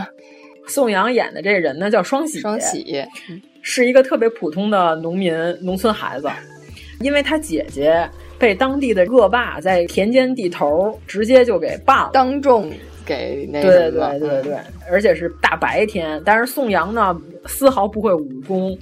又被人打了一顿之后呢，他又目睹了姐姐被人强奸的整个过程，他产生了深深的自我厌恶，等于说就是他不原谅自己了。嗯，PTSD 哈，这叫 PTSD 吧。所以呢，他就疯了，等于这人神志不太清醒了。嗯，当时就说这种情况下这人怎么办呢？就把他送到庙里，他本身的身份给他糊里纸人儿。这纸人儿就代替他生活在这庙里了，然后呢，让他本人呢从墙跳出去，说你就顺着这个方向一直往前跑，你碰着的第一个人说的第一句话，嗯，就是你的名儿。嗯，他说你碰到的第一个人说的第一句话就是你的名字，但是你就以后就成为这个人了。对，而且这个人呢，让你活成啥样，你就得按着他说的做，就等于说你就在世为人，两世为人了。从前的双喜已经死了。这个双喜就从墙上往外跳，一直嘎往前跑，碰到了 正在被人追杀的柳白猿。这个柳白猿的双腿就是上一代柳白，对上一代、嗯、上一代柳白猿已经被人把双腿给废了，双腿已残。结果这个宋阳等于说间接性把他给救了。救完之后呢，宋阳就变成了下一代柳白猿。这个柳白猿就开始教他怎么射箭，怎么用弓箭，怎么用身体的力。等于说，他教的他全是这个实战的手法。他说：“你从此你就是江湖武林的执法者了，你就是有身份证的人了，你就下一代柳白猿。”我特喜欢这一段，我特喜欢他这个说法，你知道吧？嗯，其实那个柳白猿这个名字吧，在《道士下山》这部书里也出现过，但是它不是射箭的那个箭士，就是长剑的那个箭。嗯，他是武当山的一个剑士。啊、嗯，叫柳白猿。他这个柳白猿呢，当时这个书里《道士下山》书里记录的，他也是一个名头，是世代流传下来的，就每一代都叫这个名字，继承的是这个名字。嗯、他这个书里介绍说，这个一般是这种沿袭用一个名字的这种，都是跟什么暗杀呀、什么这个刺客这种组织有关系，嗯、会这样有这种沿袭的这种用一个名字的这种情况。嗯，对。徐浩峰的书里边，《刀背藏身》里边有两段，一段是描写的是柳白猿作为刺客的身份出现的这么一个故事，嗯、刺杀的就是袁世凯啊，就是这个人他已经成为传说了，这个人他已经不存在了，但是呢，说在段祺瑞第三百二十五号文件里边发现了这么一段记载，说当时说这个人就是。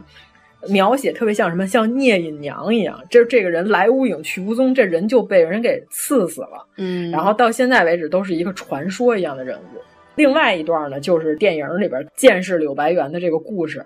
反正我是很推荐这本书，我觉得《刀背藏身》写的不错，还挺好看的。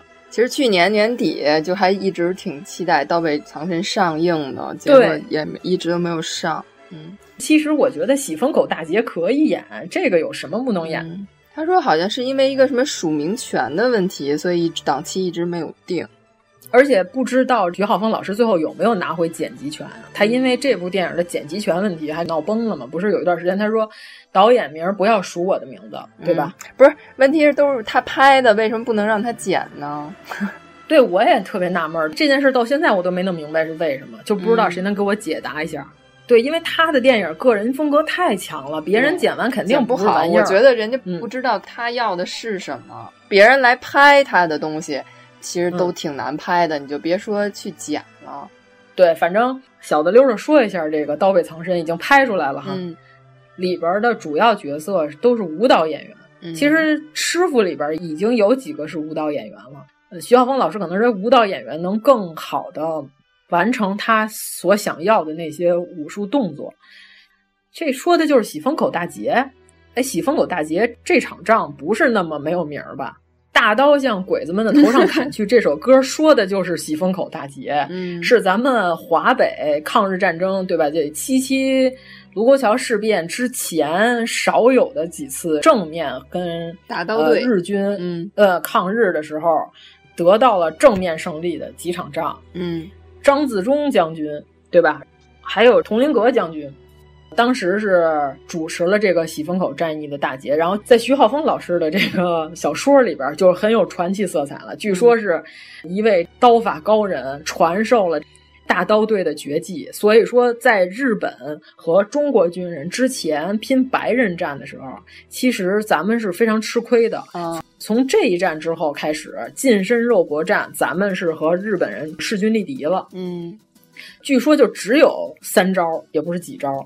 因为实战的时候用不了那么多招，就这么三招就够了，嗯、可能一下就死了，你还有什么后招啊？对,对,对,对,对，所以说当时这个大刀队非常有名，嗯，这个歌也是歌颂的这个抗日的英雄。咱们这个抗日不分国军还是共军，是吧？咱们都要歌颂，嗯、我觉得挺好的。但是后来这支著名的大刀队呢，就是陨落于南苑保卫战。这这南苑这实在没办法，这日本人一上轰炸机，这就。这热兵器不行也是不行，嗯、对吧？嗯、啊，这个这就轰炸，这咱就没辙了。咱们这个在抗日初期的时候，咱们这个军事设备上确实是悬殊的实力差的比较厉害。啊，对，差的比较厉害。对，但是南苑保卫战打得非常惨烈，当时是不少是一二九运动的学生兵参加的。嗯，打过来的时候，好多学生是当天上午才拿到枪，从来没开过枪啊，从来不会使。一人发了一百多颗子弹，就用了这几个小时就上战场了，啊，然后也是非常惨烈。最后好像就只有几百人，最后逃回北平城，然后后来就北平就沦陷了。嗯，大家有机会可以去搜一下这个故事啊，非常感人至深。嗯、但是喜风口呢，咱可是真是大捷，这个非常提气的一场仗。其实有白猿这个形象，嗯、对吧？白猿传译这个不是徐浩峰老师首先所写。嗯，金庸写的《越女剑》里就是，《越女剑》里边不是白猿把他这个绝世武功传给了阿青，然后阿青不是他喜欢范蠡吧？我要是没记错，就是好像猿就是在咱们那个文化里头，还是就是说有那个什么叫猿姬图，就画的是那个白猿在舞剑的这种图，嗯，然后来记录这个剑术、剑法什么的。好像是从古就有这种说法的，嗯、对。然后那里边不是说，呃，阿青就是喜欢范蠡，然后结果这个白猿传给他记忆之后，然后范蠡来找他，然后这个白猿一看见这个好像大帅哥来找这个阿青，然后这个猴特别生气，然后就是每一下都是直接奔着杀招去的，要杀了他。然后结果这个阿青到最后忍无可忍的情况下，就为了救他，把这个猴的两白猿啊，不是猴。猿跟猴是俩东西，嗯、把这个白猿的双手给打断了，然后后来白猿就走了，再也不回来了。就是在这个金庸的《越女剑》里边，不是写过这个白猿吗？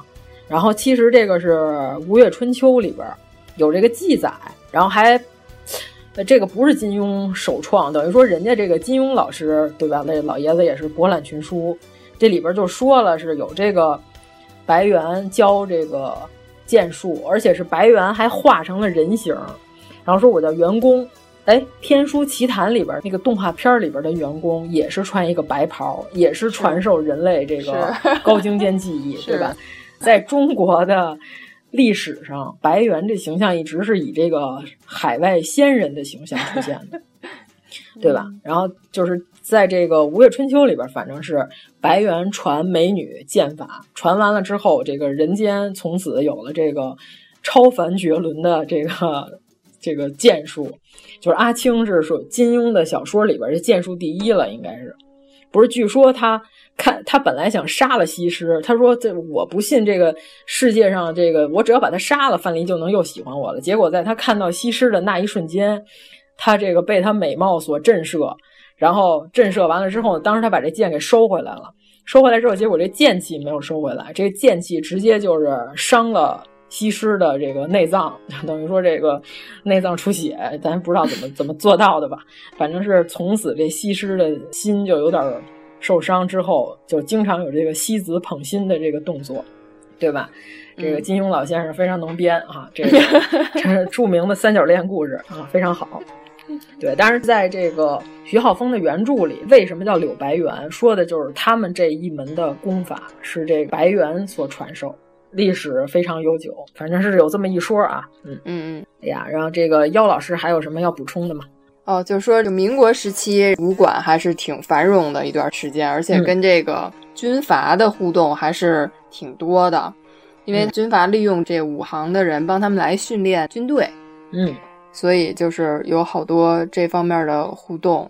然后第一届中华武士会就等于把军方的钱，然后引入到这个组织中来，就是第一届中华武士会会长是冯国璋，这个冯说到冯国璋。对，就是这个冯巩老师的，对，就是曾祖父，对，老祖先，对，这现在就是冯巩老师要退出相声圈，然后进入武行，那就辈分那就太大了，一下就上去了啊！对，所有人都得跪叫祖师爷 啊！冯巩老师不考虑一下吗？啊，嗯，我弹三弦是非常弹的非常好的，嗯，这是于秘书。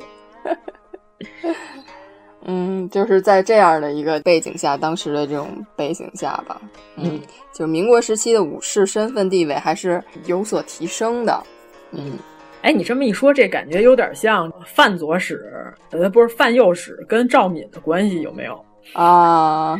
对啊，就是你你想，对啊，就是这个正规军，对啊，和江湖上的人之间有有一些牵扯，嗯嗯，然后还有师傅这部电影的时候。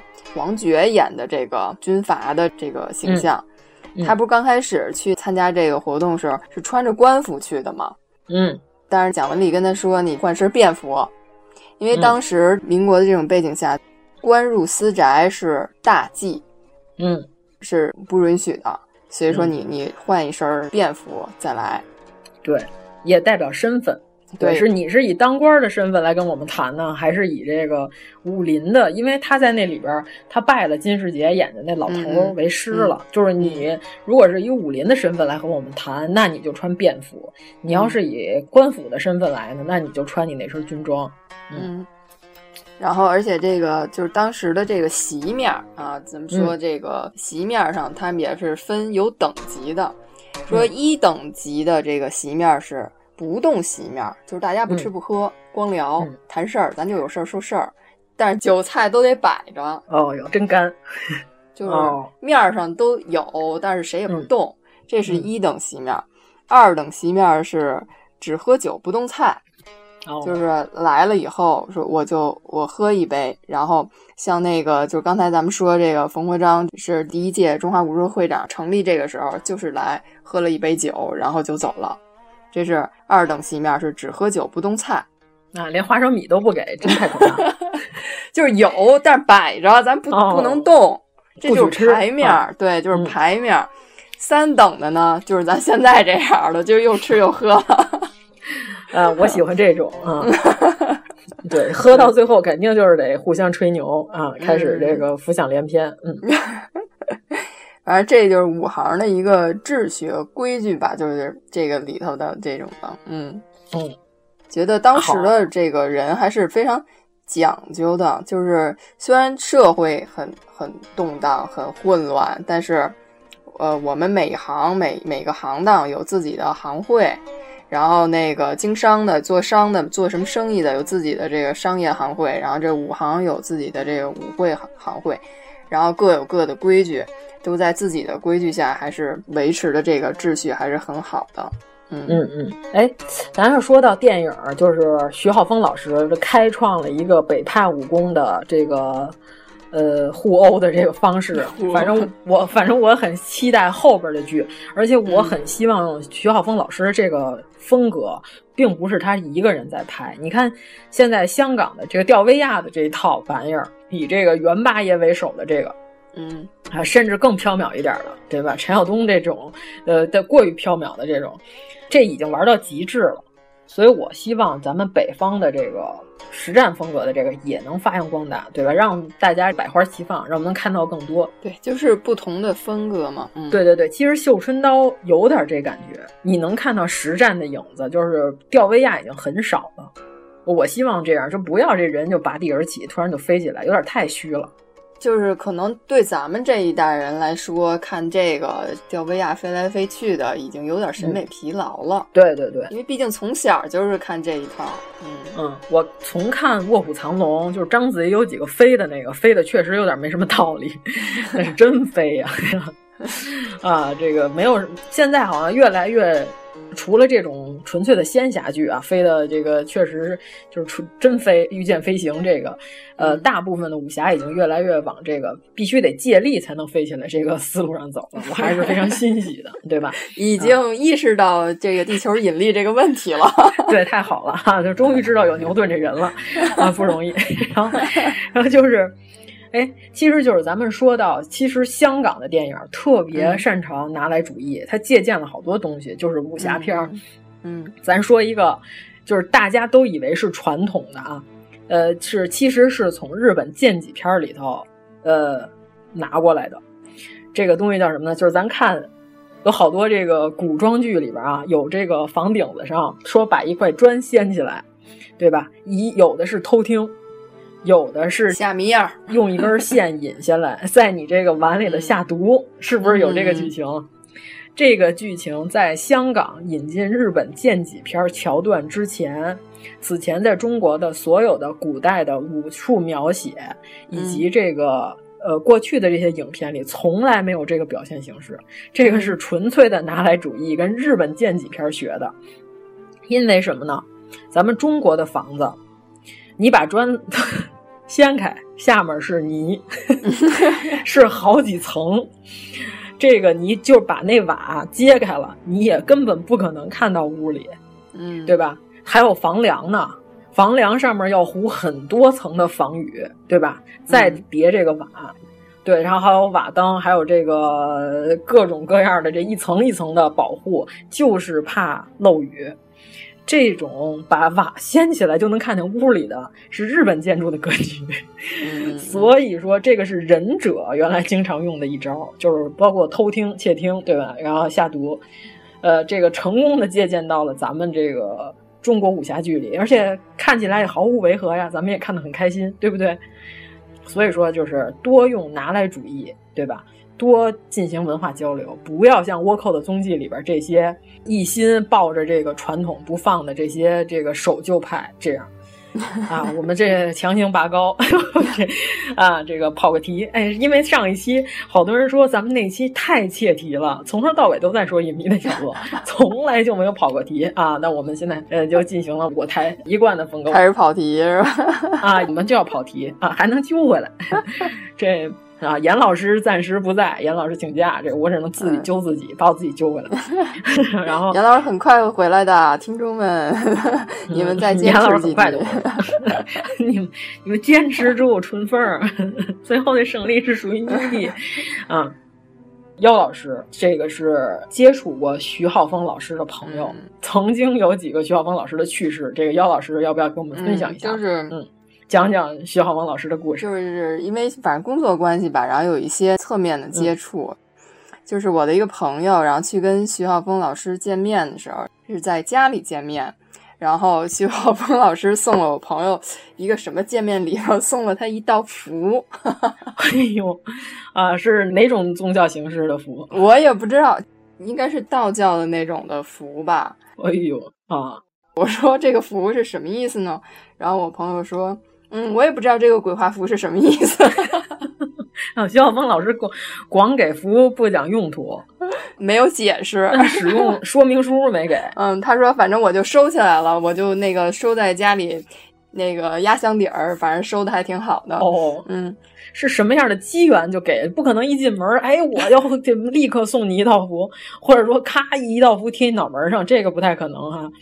那是什么样的机缘呢？就是在家里做客吧，聊天，然后说说我给你一礼物什么的，哦、然后就送了，拿出来就是他说有一块琥珀，哦，然后还有一个是一张符，嗯，哎，留着那符，我跟我跟你说，那符要不小心烧了，那琥珀里头可能有精，这俩是配套送的。我觉得挺有意思的啊！你就看这个徐老师这个行事作风。嗯，你就觉得这个人有意思，奇人。对，然后他还跟我这跟我这朋友讲了一些，因为他本身他练拳嘛，他就是就是练拳，嗯、然后有有时候就会去那个什么地坛公园啊，什么公园这些。哦。不是老有那个健身的那种老大爷们的那种公园，嗯嗯嗯、他说里头真的有高手，真的是有卧虎藏龙。他说那个，嗯，以前他有一段时间老去那个公园的时候，发现有一个像那种拾荒者，嗯，他就是住在公园里头那种风餐露宿的那种，精神上好像不是很正常。就老有什么城管呀来抓他，然后遣送回去怎么样的，然后但是过一阵儿他就又来了，又出现了，而且从这个围追堵截他的时候，能看出来这个人身上确实是有真功夫的。嗯、哎呦，就是非常的敏捷身手，人家什么 凑就上墙了那种的。就是翻身就上墙了，是这样的。说逃跑的非常快，哎，这真是大隐隐于市啊！这么高的功夫不开武馆，对，是一看是有有身手的人。嗯，反正是一个挺逗的一个事儿吧，哎、讲了这么一个趣事儿。哎呦，太有意思了，嗯。所以就是不要小看这个 公园里的大爷们，背不住哪一个就是高手。啊、嗯，不是你想啊，景山。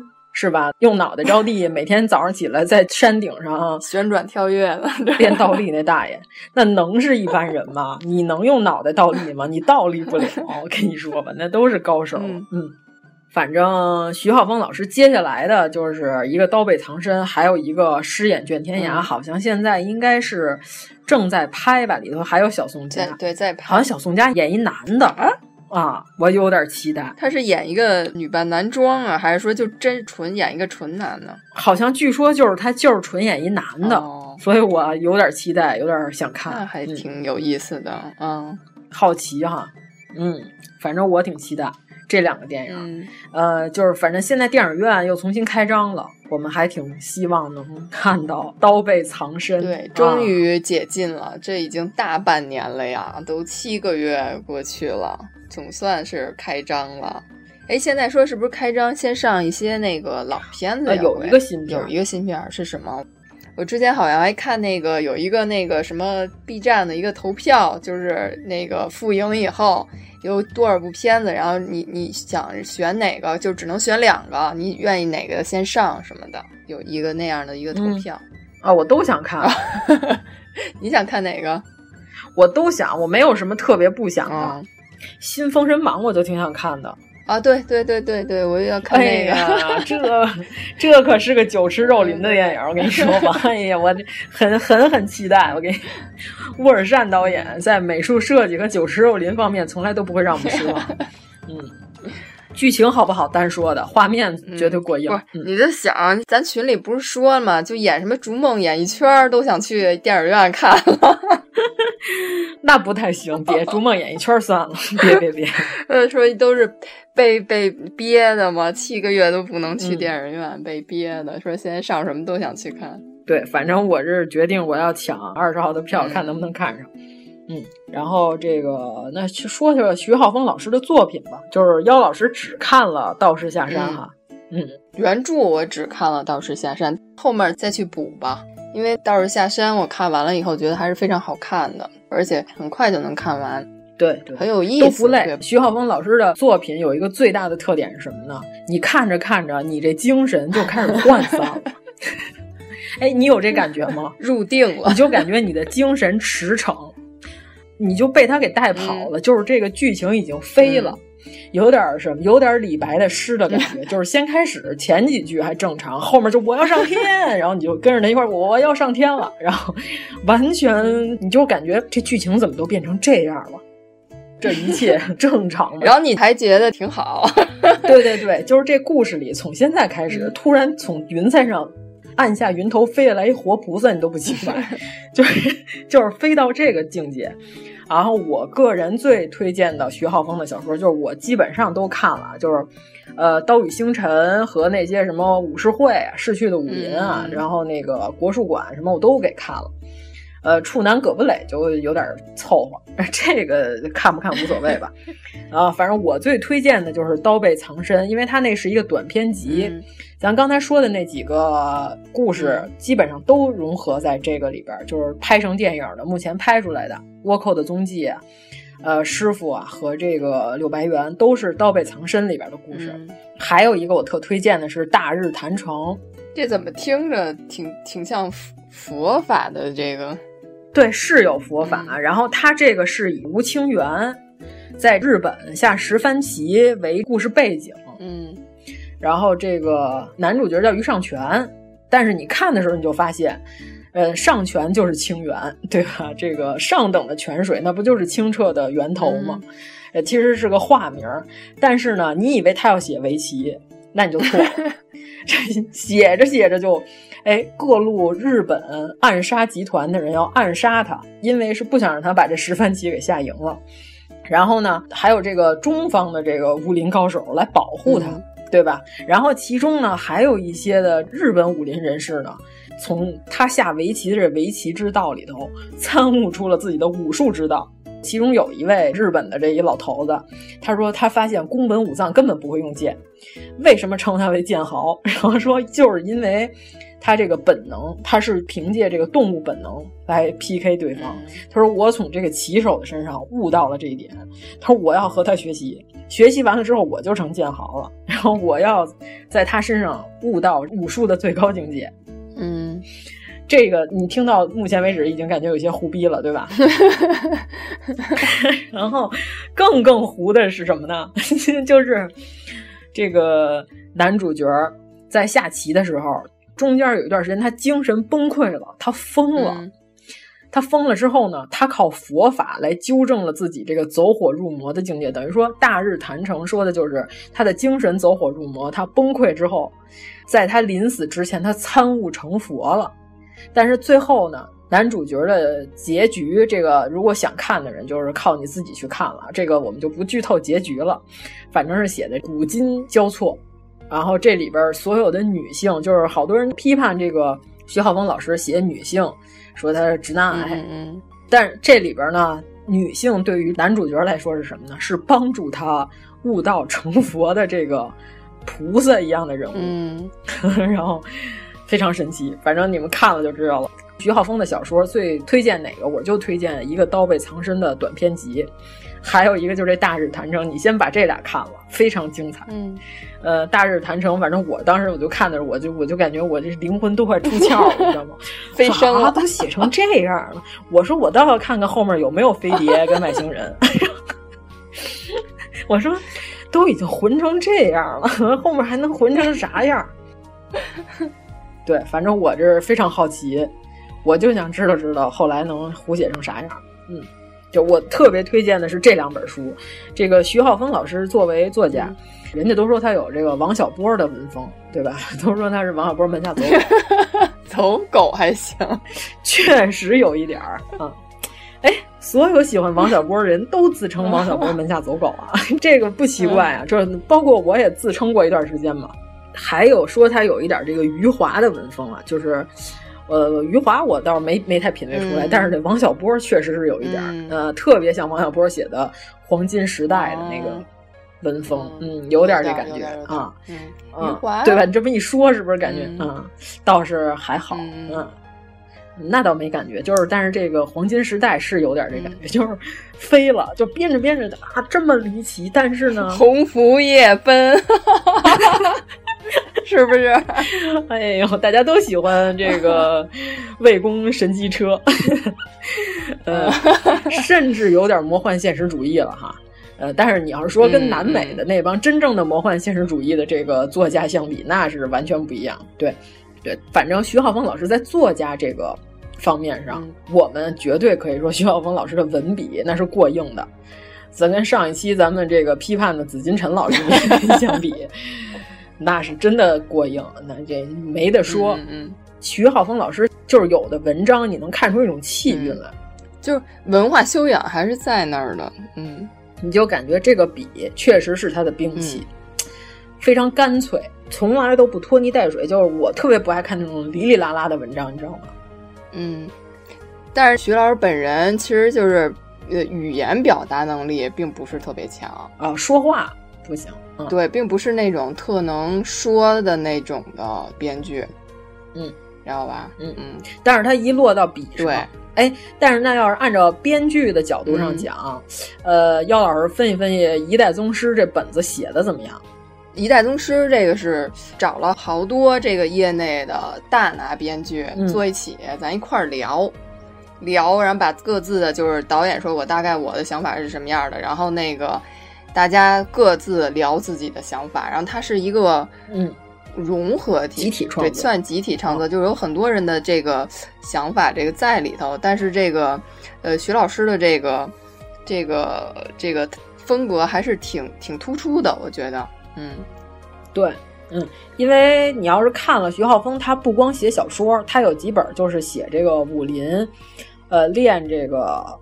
形意拳和八卦掌的这个功法的书，就专门还有他专门讲武林故事的、嗯、武林历史的书，就是它不是全是小说，呃，但是这个虚虚实实、真真假假吧。呃，就关于讲功法这段呢，就有一些这个过于离奇的呢，我感觉也有点不太真实，嗯、就是像那种什么那个我严方大师那种，就我我一发功你就死在这儿，这种我就不太接受。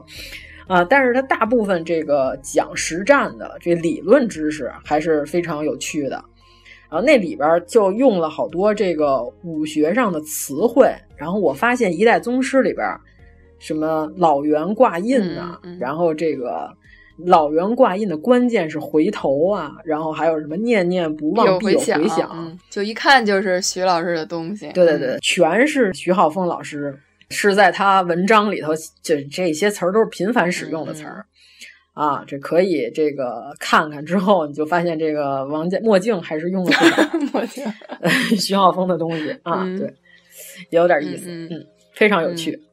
而且我觉得徐老师这个东西写的其实还是一个反映，真的是不同的文化背景造成的好多的不一样的理解。就他的这个文人的这种幽默，嗯、就刚才说的水牢里的那一段里头，就怪文化吗？它确实就是这样。你说咱们的文化就是汉的文化，它是压抑的，嗯、对吧？他女子是不可能抛头露面那么去跳舞的。文化冲突，哎。这个是从朱熹开始的啊，从朱熹再往前，咱们咱们中国汉文化可不是压抑，都赖他，都赖这个姓朱的。然后，但是西方的这个就是释放了嘛，嗯、对吧？我就是那个要释放我的天性，嗯、然后跟咱们正好是相反的。嗯，还有包括就是说这个立一个徒弟来帮师傅踢馆什么，就要保全的是师傅的。颜面嘛，师傅的面子嘛，而且要让所有人、嗯、台面上的人颜面都好看，对吧？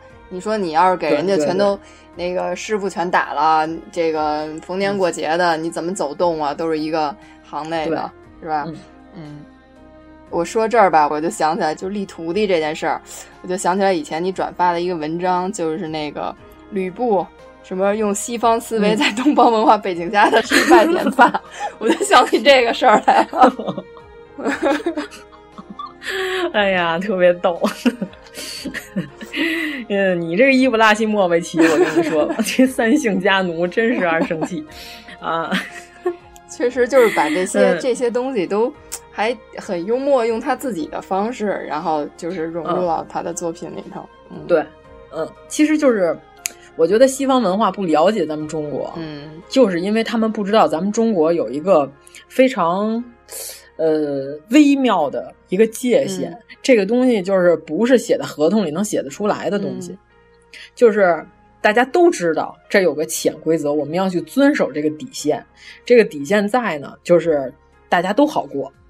然后谁要是碰了这个底线，即使他做的是对的，但是我们要消灭的是碰底线的这个人。嗯你发现了，嗯，就跟这个传说啊，咱不知道真的假的。据说第一个发现数字零的人引起了人的恐慌，就是原来计数不是从一开始吗？一二三四五六七八就往后记的嘛。发现零的那个人，就是大家就引起了恐慌，就是说，如果你有零之后，啊，无穷的负数就开始了。零这个概念是非常可怕的。然后说，当时这个人是在航海的一艘船上发现了零的这个秘密。然后他提出了这个概念之后，所有的人引起了恐慌，把他从船上扔到了海里。嗯、然后这人就淹死了。这个是我听说的一个传说啊，不知道真的假的。但是我觉得这个故事就是听起来就是有一种细思恐极的感觉哈，就是还是对未知的一种恐惧。对对对，嗯，反正就是你看刚才他就是说他师傅的面子要保住。然后呢，这个里子什么的，我们要派一个人真正的去实战，然后牺牲的是这个里子，但是面子是最重要。哎，好像这个在徐克的电影里经常提这么一句话，就是中国人最看重的就是面子，只要面子给他给足了，就是你里子 怎么样，他甚至他可以牺牲一部分自己的利益来维持这个面子。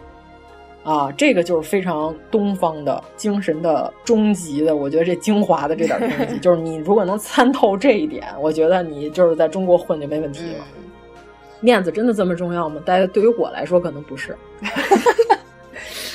哎呀，我觉得这什么奖杯什么，这都是不如给点奖换成现金了啊，可不咋的。嗯嗯，荣誉都是扯。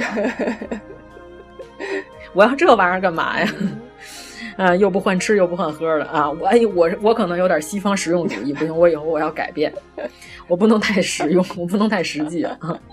哎，哎，我感觉我简直就在向大家疯狂的安利宋阳，从头到尾没说别的。你确实就是，你还感觉干嘛？你确实就是，你都穿成串三个王了，你要再不喜欢我就三个王，真是。哎呦，宋阳真是太好了！迷雾剧场快上吧，我要看宋阳。但是会不会有这种情况？就是还是跟导演有关系，就这个演员是呈现出来什么质感，嗯、还是要看导演。哎，《爆裂无声》里还可以哦，《暴力无声》里还可以，他是个好演员，对吧？嗯，那就是看还能不能碰到好。呃甚至演员的诞生，我根本不认为他输给那个谁。跟杜淳是吧？对对，这演员诞生他不是演曹丕？嗯，哎呀，那表演的水平一看就看得出来，杜淳就是电视剧的水平的表演，那宋阳就是电影水平的。怎么？但我跟你说，宋阳有一点吃亏，吃亏在哪儿？就是吃亏在长得太帅了。嗯、哦，哎呦，天哪，长得好看竟然是他人生最大的一个障碍。就有时候对演员来说，就是相貌是一个双刃剑吧。嗯，就是你太帅的话，想突破你就得毁自己。哎呦啊！所以在《暴力无声》里演了个哑巴哈。嗯，嗯要让大家想办法去忽略他的外在。嗯、哦，忘记你。嗯，所以这也有可能是宋阳就一直戏红人不红，可能有这个原因，我觉得。哎，长这么帅，戏红人不红，真是没有天理！我跟你说吧，嗯，反正以后我要有了钱，我就投宋阳老师演那个辛弃疾。哦哦，辛弃疾，对对对，上回之前的没说，我就投资宋阳老师演辛弃疾。你别说，还挺合适的。现在这么一看，对，嗯、我要送宋阳老师剧本，我要拍《辛弃疾一生》《辛弃疾传》。对，我们赶紧去拉赞助。对对对，有钱我就先送给宋阳老师一部，众筹呗，啊，男一号。嗯，哎，真的好合适，你不觉得他演辛弃疾好合适吗？是是是，我现在这么一说，咱们之前讨论这个时候，那会儿还不知道宋阳呢。嗯、咱们最早说那个辛弃疾，说这个片儿就是想拍一下，哦、没有人写呀什么的时候，那会儿还不知道宋阳这个演员呢。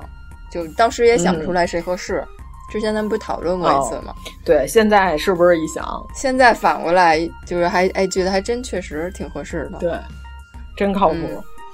嗯,嗯，行，那就是先这么着、嗯。好嘞，我们这期就是浅显的讨论了一下徐浩峰老师以及他的神秘的徐氏武林。嗯、总之，电影要看，书也要看，宋阳也要喜欢，就这样。谢谢大家，谢谢大家，再见。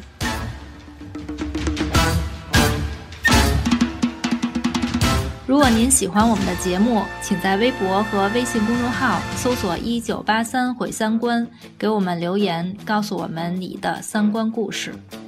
他的名字叫做真真扎，他耍得一手漂亮的刀法。人见人夸，他却从来不说话。他练的功夫是太极八卦。他身上背着一个破烂的包袱，包袱里面是张旧旧的琴谱。传闻曲谱上记载的武术就，是这世界上最精妙的功夫。K U N G F U 呀，自己的精华自己记住。K U F U 呀，做爱做的事才不孤独。K U N G F U 呀，自己的吉他自己记住。K U N G F U 呀，做爱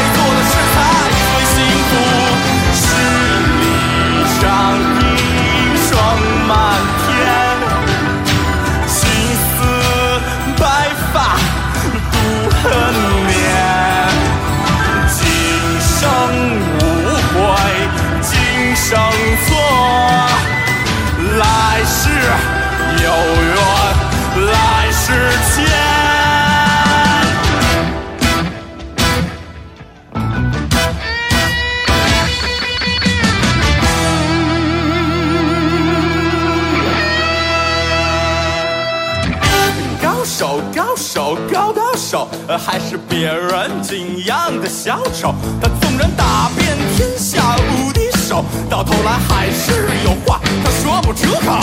K U N G F U 呀，自己的精呀，自己记住。K U N G F U 呀，做爱